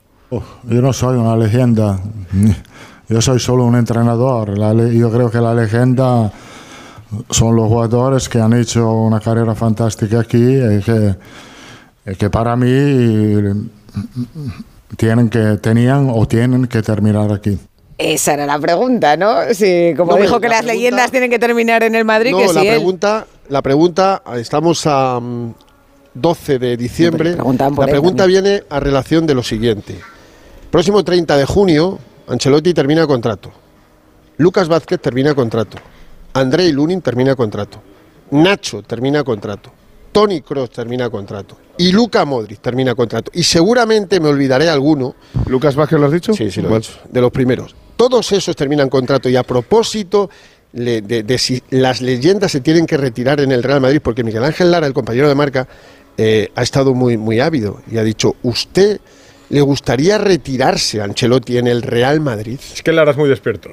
Y entonces coge y dice Ancelotti, no, pero yo no soy una leyenda para retirarme en el Madrid, yo, yo solo soy entrenador. Entonces, todo esto Ancelotti, que es tan rápido de mente como tal, es para, para escabullirse y no hablar de, de la renovación que, Pues- que, que- que va a estar ahí en breve. Vosotros sois leyendas y hoy cazarratones también, así que os por vamos a voy dejar ahora, ahí, ¿eh? os vamos Vamos. a dejar ahí, por favor, eh, si hay caza, un vídeo, Si un vídeo caza para ver mayor el o menor, momento. subiremos y Eso y iba a decir yo, que uno Yo lo busque y el otro lo grabe.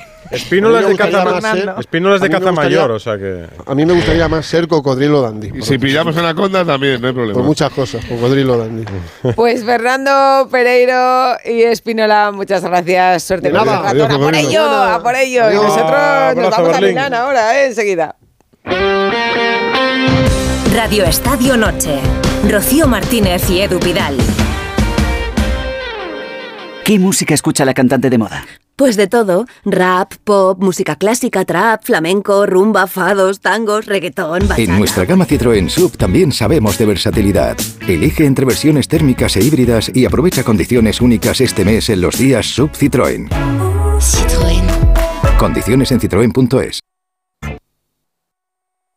Si juegas a la lotería estas navidades, no olvides asegurar tu premio en la guinda, la app de lotería que te ofrece el único seguro del mundo que te devuelve los impuestos del premio para que te lo lleves enterito. Solo para premios superiores a 40.000 euros. Juega con responsabilidad. Mayores de 18 años. Seguro ofrecido por Beco 1987. Más información en laguinda.app. Radio Estadio Noche. Rocío Martínez y Edu Pidal. Hola, ¿qué tal Radio Estadio? Muchos de los futbolistas que han pasado grandes figuras por el Real Madrid nunca, casi todas, casi ninguno ha terminado su carrera futbolística en el Real Madrid. No creo que ni Modric ni, ni Cross la terminen. Aparte que con las cifras astronómicas que se pagan, no creo que, que sea muy rentable para, el- para cualquier equipo, ya no solamente el Madrid. Bueno. 608-038-447, Ana. Sí, se amplía la diferencia. ¿Deberían Kroos y Modric terminar su carrera en el Real Madrid? El 79% opina que sí, el 21% opina que no. Y mira aquí, Pedro puntualiza y dice, Kroos sabrá retirarse en el Real Madrid, pero Modric creo que no. Y, y Cross luego lo mismo te atrapa un ratón si tienes en casa o lo Sí, que para sea. todo. O lo que sea. Mañana juega el Madrid y juega la Real Sociedad, que se juega Real, el liderato del grupo en Milán. Le sirve el empate ante el Inter en el Giuseppe Meazza, en San Siro. Eh, está allí Íñigo Taberna. Hola Íñigo, muy buenas. Hola. Hola, ¿qué tal, Edu? Rocío, muy buenas. ¿Estás en el hall del hotel como los de Berlín? No, ya estoy en la habitación ya. A puntito de meterme en la cama ya. Ahí, ahí, Ya aprovecha. A la una y media acabamos, ya puedes apagar el móvil una y media. Hemos madrugado mucho para coger el, el- el avión, que no sé yo, desde Pamplona a Milán. 5 graditos de temperatura, niebla, y ya hemos estado en el Duomo, ya hemos visto un poquito lo más importante, la catedral y, y lo más bonito que tiene Milán, para un partido donde la Real se juega mucho, ¿eh? se juega mucho, lo ha dicho Imanol. No va a especular la Real. El conjunto blanca-azul quiere quedar primero de grupo para tener un sorteo más asequible, ¿no? Entre comillas, más factible y poder disputar la vuelta de los octavos de final en, en casa, en Anoeta. La principal duda de cara al encuentro es Zubeldia, que arrastra una lumbalgia que le obligó a pedir el cambio en la última jornada liguera ante el Villarreal.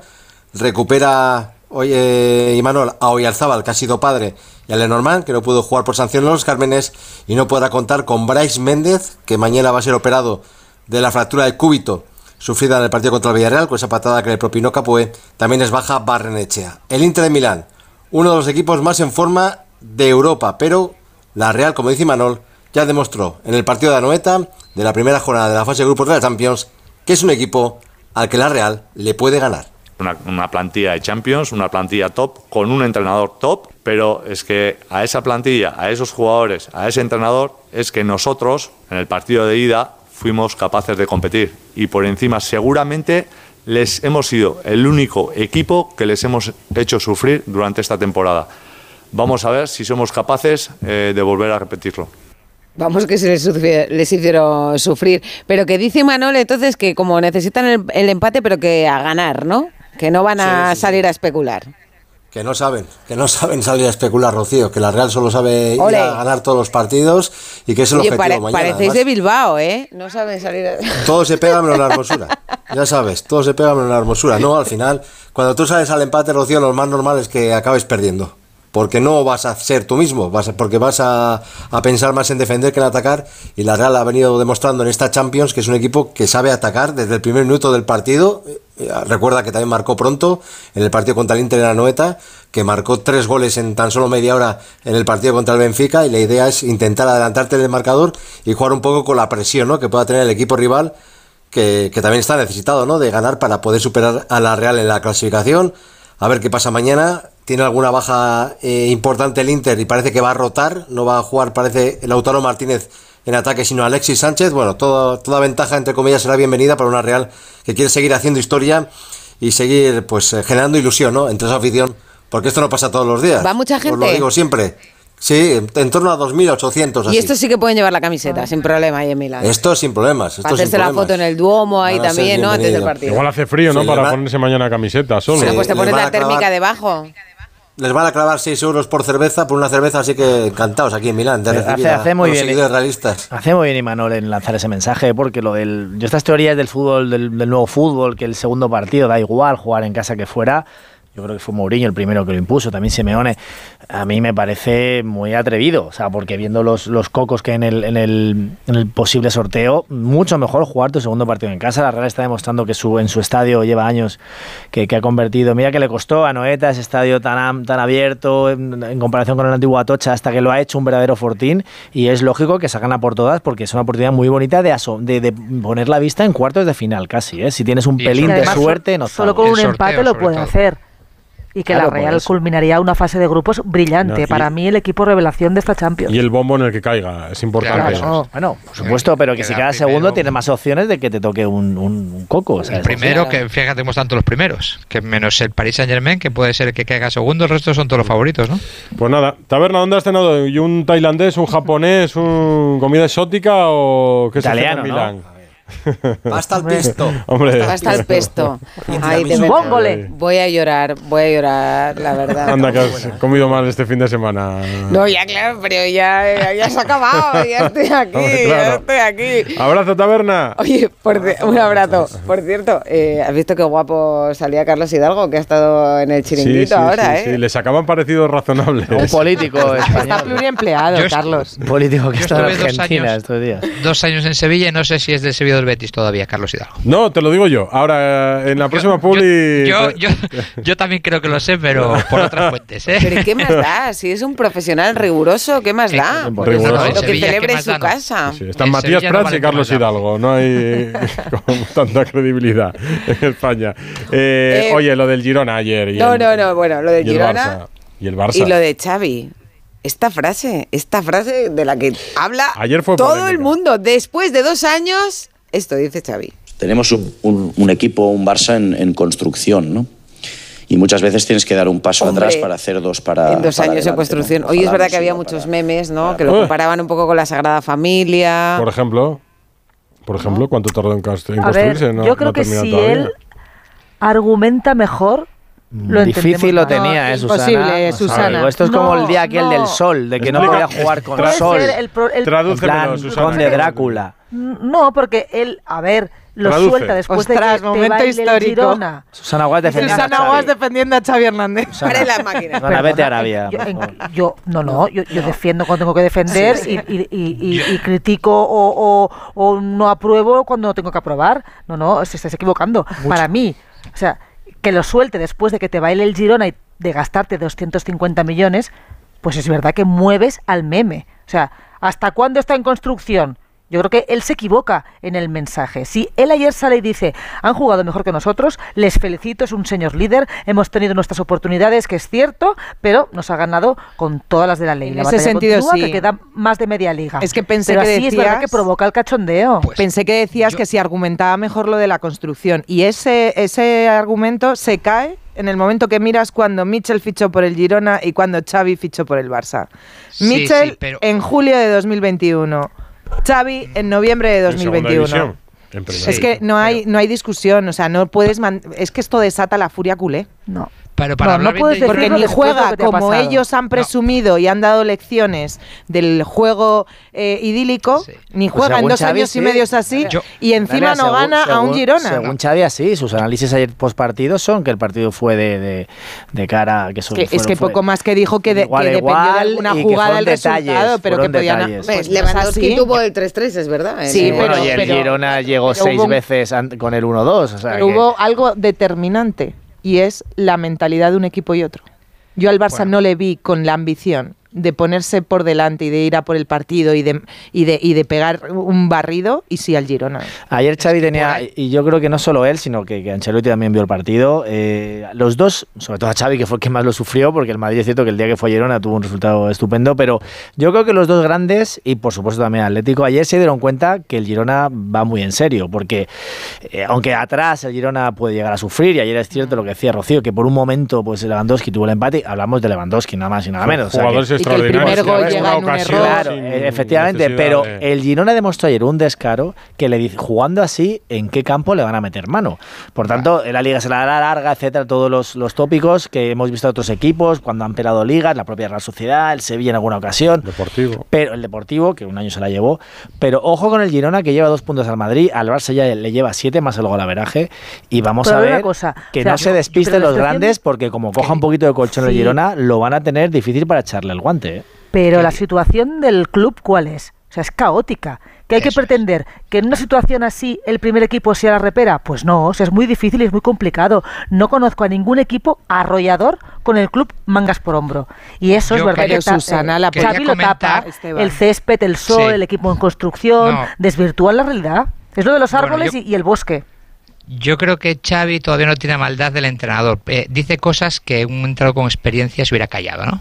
Sol Césped, que seguramente, si hubiéramos estado en esas circunstancias, igual algunos sin experiencia lo hubiera dicho. Ahora bien, yo no estoy tan en desacuerdo con Xavi que está en construcción. Es un Barça descapitalizado. O sea, en un equipo que no está Messi, que no está en Sufati, Piqué, Alba, Busquets, etcétera, ¿qué armas tiene Xavi? No hablan el mismo idioma los jugadores. Para mí es un Frankenstein ese equipo. Porque, porque ayer lo vimos, una falta, una falta que va a tirar Lewandowski y supuestamente la acaba tirando Rafinha. Quiero decir, tenemos que también poner en valor eh, Es la falta de gestión del vestuario, Esteban. Pero ¿otro entrenador lo haría mejor? Exactamente, Pues- a eso pues- voy. pues Los a lo números- mejor los números de Xavi el Susana habla, son... habla de... Es Pues el habla de- segundo peor de- entrenador del Barça en los pero- últimos Eh, 30 no, años. no, no, Pero no, Xavi eso- ha ganado la liga vale. el año pasado. Es ¿eh? el O sea, a mí segundo me parece entrenador. que eso no se No, puede no, olvidar. pero Es que ha ganado la liga. no vale, las la- la- la comparativa segundo cuando tienes a Messi y él no lo ha tenido. Ya empezamos por ahí que estás perdiendo 40, 50 goles y una gestión de Ya, pero- fútbol. Esa comparativa creo que es injusta con Xavi. Tuvo otros entrenadores tuvieron Messi, más Luis Suárez, más los- el relato que os he dicho antes. Y Xavi no lo tiene y tiene jugadores que ha puesto un directo deportivo que no sé cómo va a ser ese matrimonio.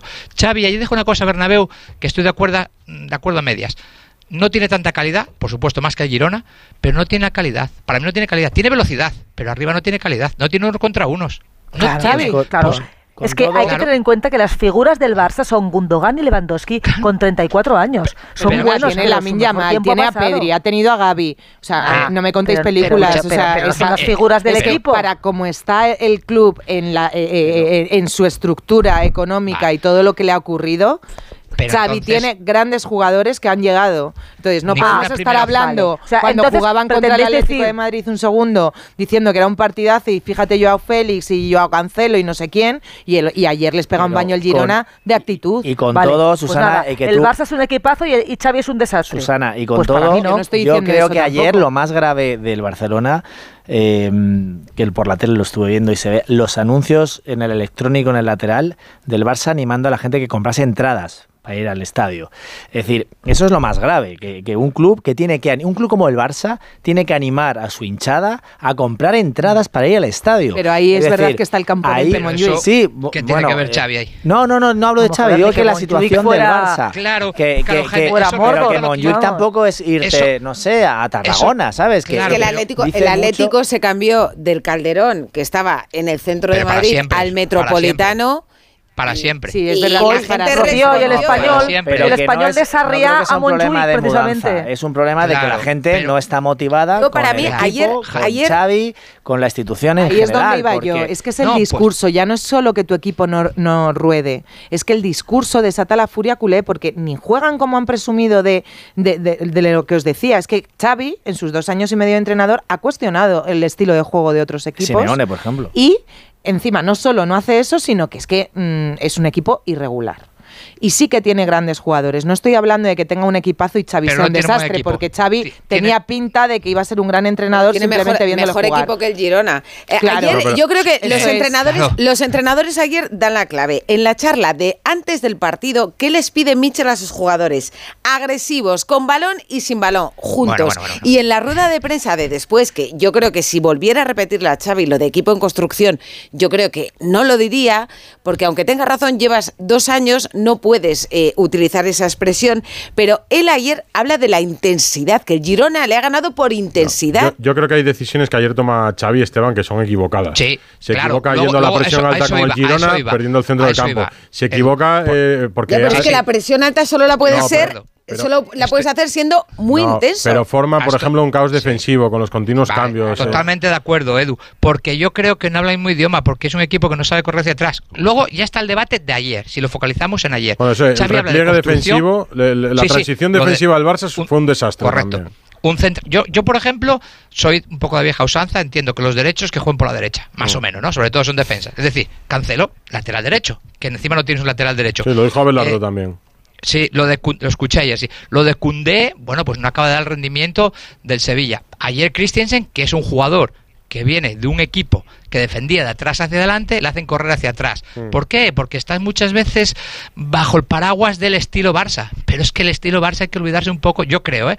que sería un error pensar en el Barça donde Xavi jugó, donde Iniesta jugó o donde Messi jugó. Claro. Es un Barça. Y Esteban, el, centro del campo, el hecho de, ya lo comentamos aquí, lo de Busquets, o gente le echan de menos, pero lo de Gaby le ha partido por la mitad. O sea, y eso notaba cómo, cómo superaba líneas el Girona. Y es que llegaba, el Girona cada vez que superaba el centro del campo, es que llegaba al área con, oportunidad de gol. Y eso es el Barça, ese, ese músculo, ese nervio, esa garra, como es que. Es que Gaby sí tiene la intensidad que ayer tenía el Girona. Es lo que al Barça le hace un equipo pero, muy, muy, muy débil. Pero a, Xavi, a, Xavi este-, a, Xavi, Esteban le gustaría construir otro equipo diferente. Y con lo que tiene, tiene que adaptarse. Y no lo adapta bien.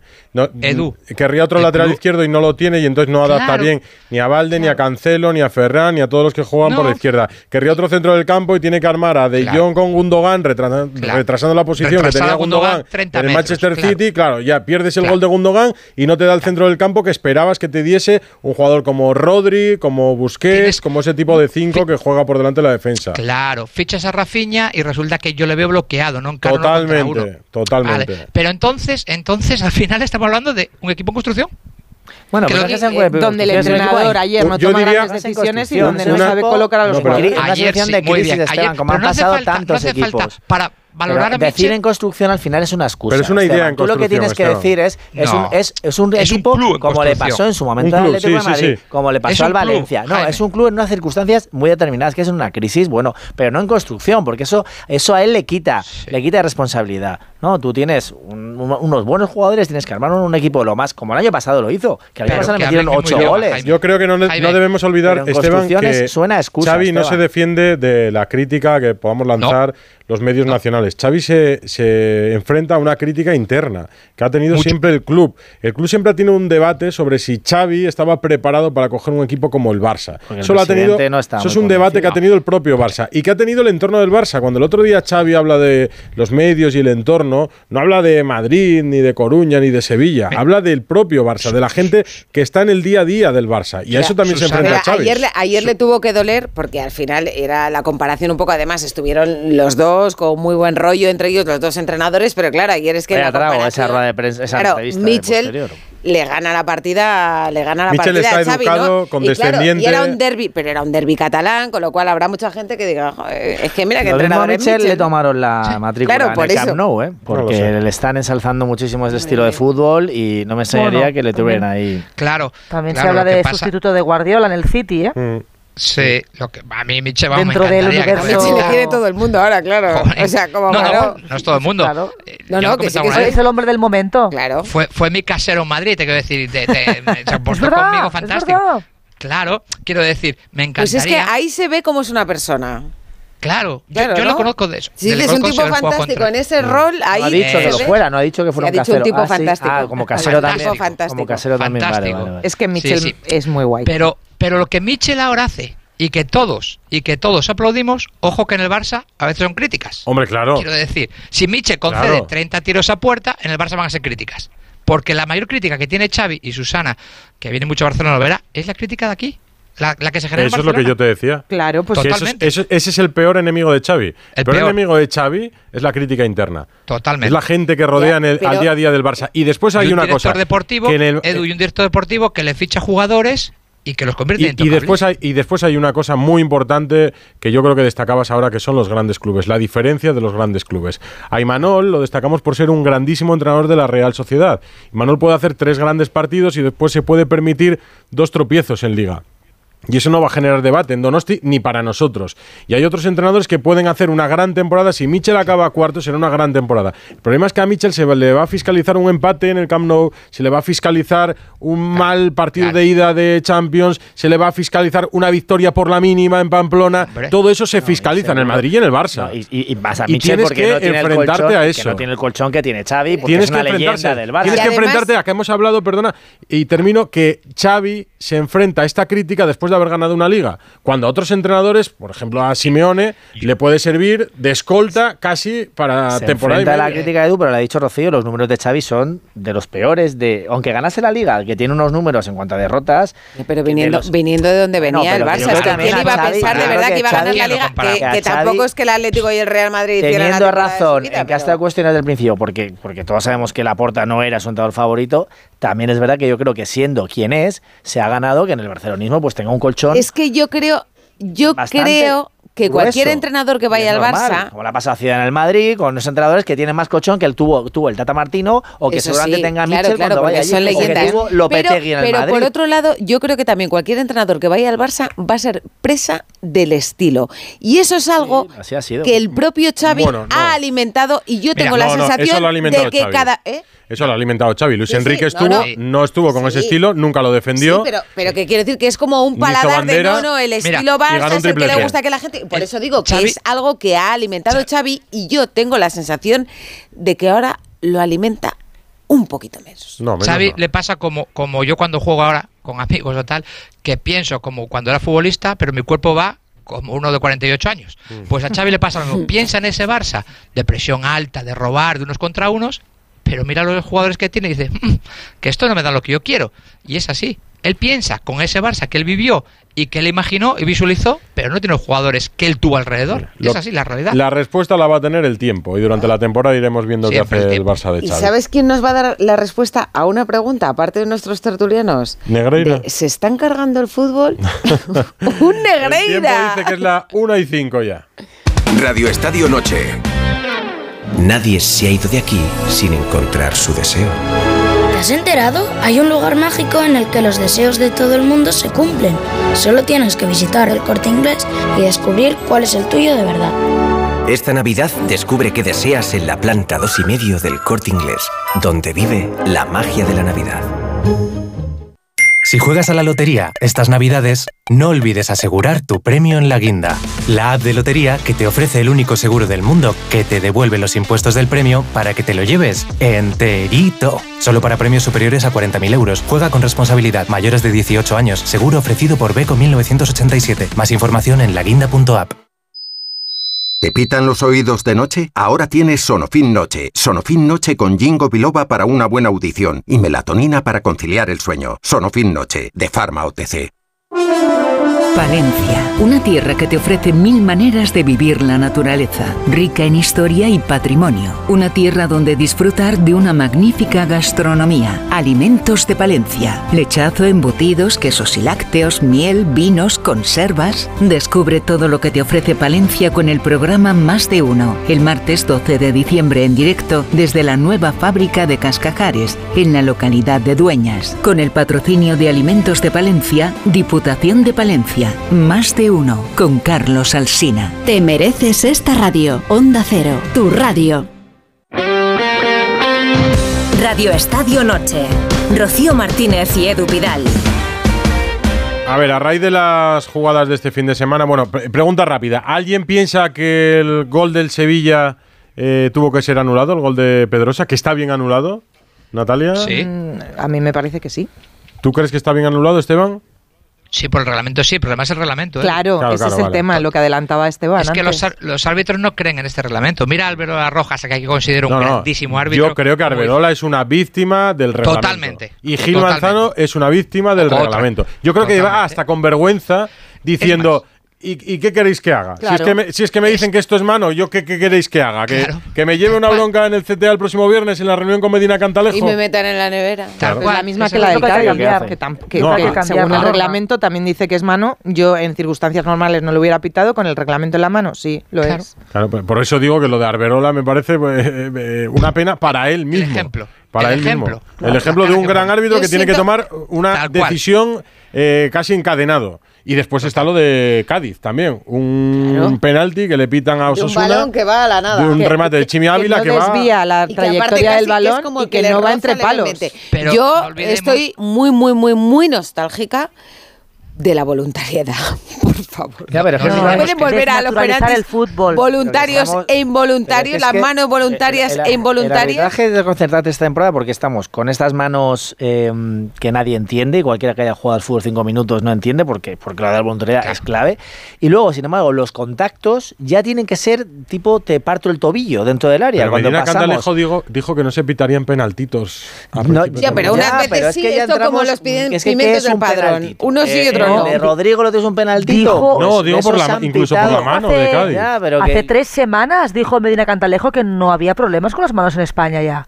Menos mal. Que no lo había. No, Pues mira, eh, menos mal. Ne- Negreira Junior, que hace campaña, no sé si para retomar su... de YouTube o de Sí, Twitch. Hay que tener, hay que no tener sé lo de cemento, el rostro. Bueno, Y Para- dice que se están cargando tener el fútbol. un canal comentando decisiones arbitrales. No, perdona. Y decir Alguien que... ¿Quién? investigado No, tiene- por corrupción arbitral. Perdona, no, no. Y escucha, escucha, escucha. Impresionante, Escucha lo que dice Negreira Junior.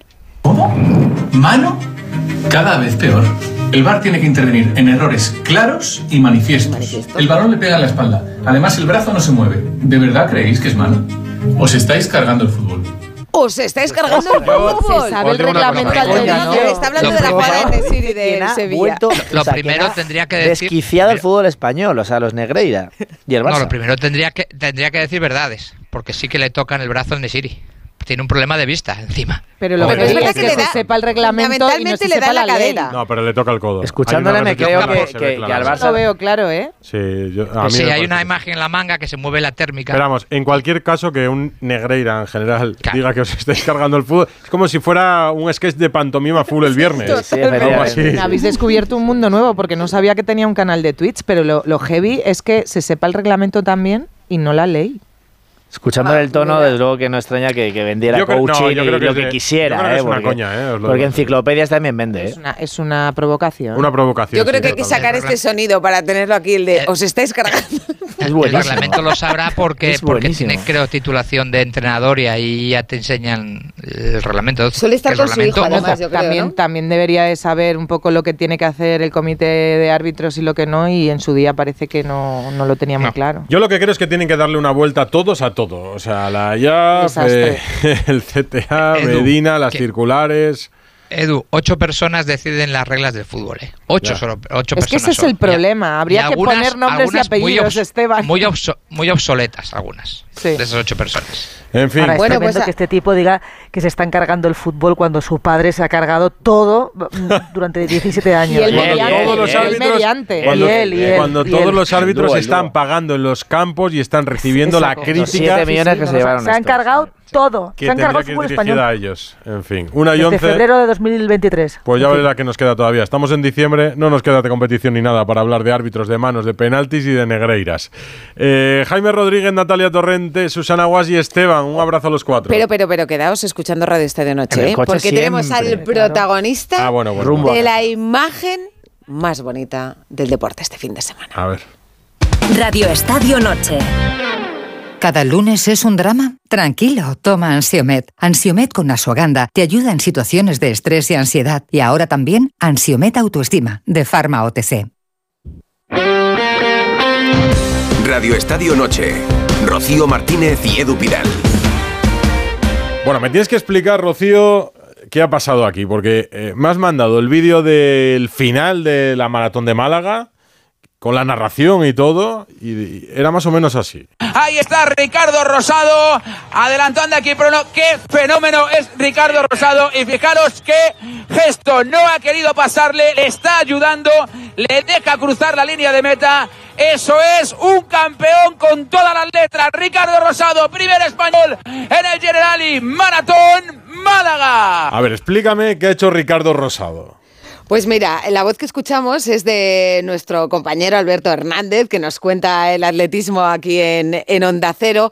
Eh, esto es el domingo en el Generali Maratón Málaga.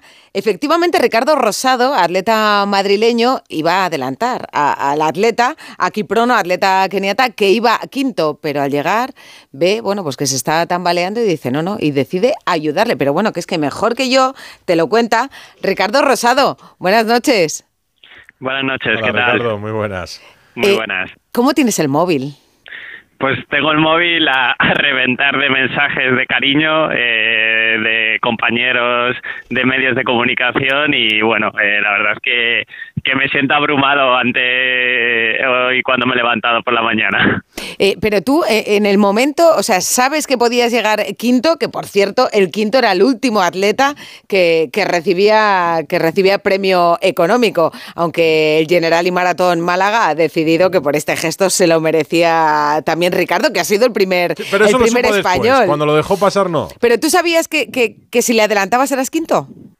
Eh, sí, la verdad es que yo iba un poco haciendo mis cálculos porque mi estrategia de carrera fue salir eh, un poco más reservón, sabiendo que adelante iban a salir muy fuerte y que 42 kilómetros son muy largos. Y la verdad que tengo un amigo que me estaba viendo en la maratón y me decía, venga, venga, que vas, vas esto, el quinto está ahí, que va un poco tal.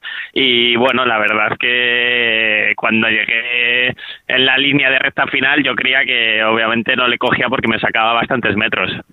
Pero pero cuando me faltan 10 metros por llegar, veo que le tengo ahí mismo y, y veo que, que sus condiciones no, no estaban muy bien, eh, que le costaba dar diferentes pasos y al final decido que, que entre el primero, la verdad que en un momento totalmente natural, que ni pensé nada porque yo también iba bastante cansado. No sé, lo que me sorprende a mí es que en décimas de segundo, en ese momento y después de 42 kilómetros, o sea, más de dos horas corriendo sobre el asfalto, 2, 14, 23, que es lo que que tomes esa decisión eh, a centímetros, a un par de metros de cruzar la línea de meta. Sí, al final es un gesto totalmente espontáneo que te sale en ese momento. Entiendo que por, por los diferentes valores del deporte, los diferentes valores que te inculca tu familia, tu entrenador, y te sale totalmente espontáneo en ese momento. Es que eh, otros muchos que me decían esta mañana, pues yo es que a lo mejor luego pido disculpas, pero de primera se me ocurre pasarlo. O Bueno, sea el que- instinto mismamente, Claro, ¿no? sí. Sí, la verdad es que, bueno, te- me lo han preguntado, pero bueno, a mí en ese momento me salió así y la verdad es que estoy, estoy contento de, de haberlo hecho así. ¿Lo conocías? Eh, no, habíamos coincidido en el hotel el fin de semana, pero no le, no le conocía personalmente y realmente tampoco sabía muy bien eh, cuál de los keniatas era porque yo también iba un poco ya que no veía muy bien. Eh, bueno, terminó en el hospital, Kiprono, después de, después de la carrera. ¿Él te dijo algo después? No, la verdad es que no pudimos hablar porque inmediatamente la organización le asistió y, mm, y esta mañana he hablado con la organización del General y Maratón de Málaga y me han dicho que se está recuperando, que está bien y bueno, esperemos que simplemente fuera eh, un poco de deshidratación de, de la maratón. O sea, pero él es consciente de tu gesto, ¿no? De incluso de que él ha acabado quinto y tendrá el premio porque le dejas pasar en la meta o no. Pues no lo sé porque no he podido hablar con él ni con su representante, entonces bueno, no lo sé, entiendo que eh, la verdad que se ha viralizado mucho, así que a lo mejor sí que le ha, le ha podido llegar. Eh, bueno, eh, terminaste como, como el mejor español. Eh, yo no sé si, si ovacionaron más a Charles Muneira, que fue el ganador, o a ti.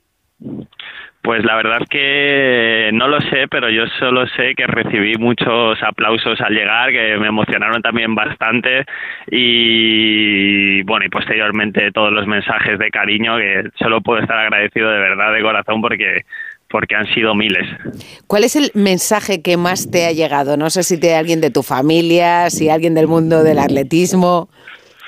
Bueno, pues yo creo que de mi familia. Eh, cuando un familiar te dice me he emocionado, me han saltado las lágrimas por ver esto, pues, pues es lo que, lo que más me, me ha llegado después del mundo del atletismo también.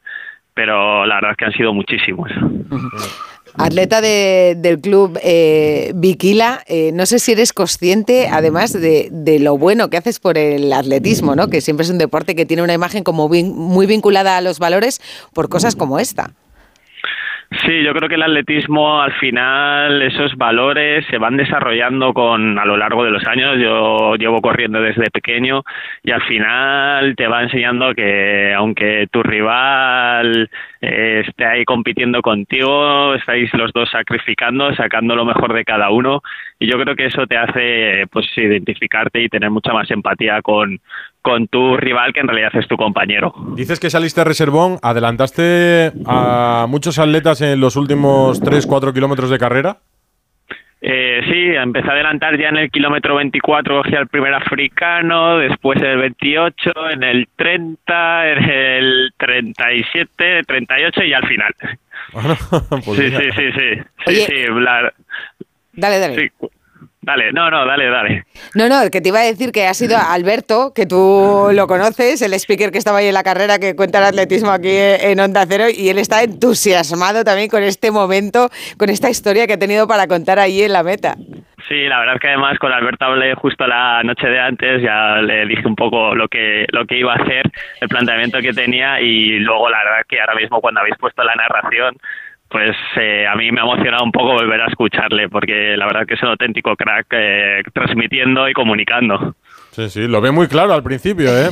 Porque, fíjate, le va a pasar, le va a pasar. Y no, No, le no. coges del brazo, de la cintura y pasas de yo alguna vez en el ciclismo he visto como un corredor se confunde de pancarta, celebra la victoria y 100 metros por detrás viene otro y le limpia la victoria. Pues mira, en este caso el gesto de la maratón de Málaga. Pues una historia de Navidad, ¿no? Ahora que se Pues va sí, acercando la Navidad, que nos ha encantado contarla. Te voy a proponer para los premios al altruismo del año que viene. Muy bien, me parece, ¿Eh? me parece muy bien, Edu. Yo creo que va a tener un gran éxito. Ricardo, muchísimas gracias y eh, gracias por esta charla y gracias por ese, por ese gesto que dignifica y que describe también lo que es el atletismo y lo que es el espíritu maratoniano, ¿eh? que después de dos horas uno tiene eh, más importante el corazón ¿eh? que, esas piernas fatigadas. Bueno, pues muchísimas gracias a vosotros y muchísimas gracias a todo el mundo que ha mostrado su cariño, que solo puedo agradecerlo de verdad. Y ahora ya te dejamos que sigas respondiendo mensajes que te quedarán Eso. algunos por contestar. Incluso a estas horas. Abrazo, Ricardo. Alguno queda, abrazos, muchas gracias. Esto lo tienes que hacer tú también en Chicago, Rocío. Si ves que alguien está mal, le dejas pasar. Desde el kilómetro 10 ya. Solo ¿eh? que yo voy a tardar bastante más del doble ¿eh? que Ricardo. Bueno, si estamos llego. acabando. Bustillo. Buenas noches. Cuéntanos. Ha habido fútbol en segunda división. El último partido de la jornada 19, Tenerife 1, Alcorcón 0. El Tenerife se queda séptimo a un punto de la promoción. Eh, la promoción la marca el último, el sexto clasificado es el Racing de Ferrol. Y el Alcorcón es colista a seis puntos ya de la salvación.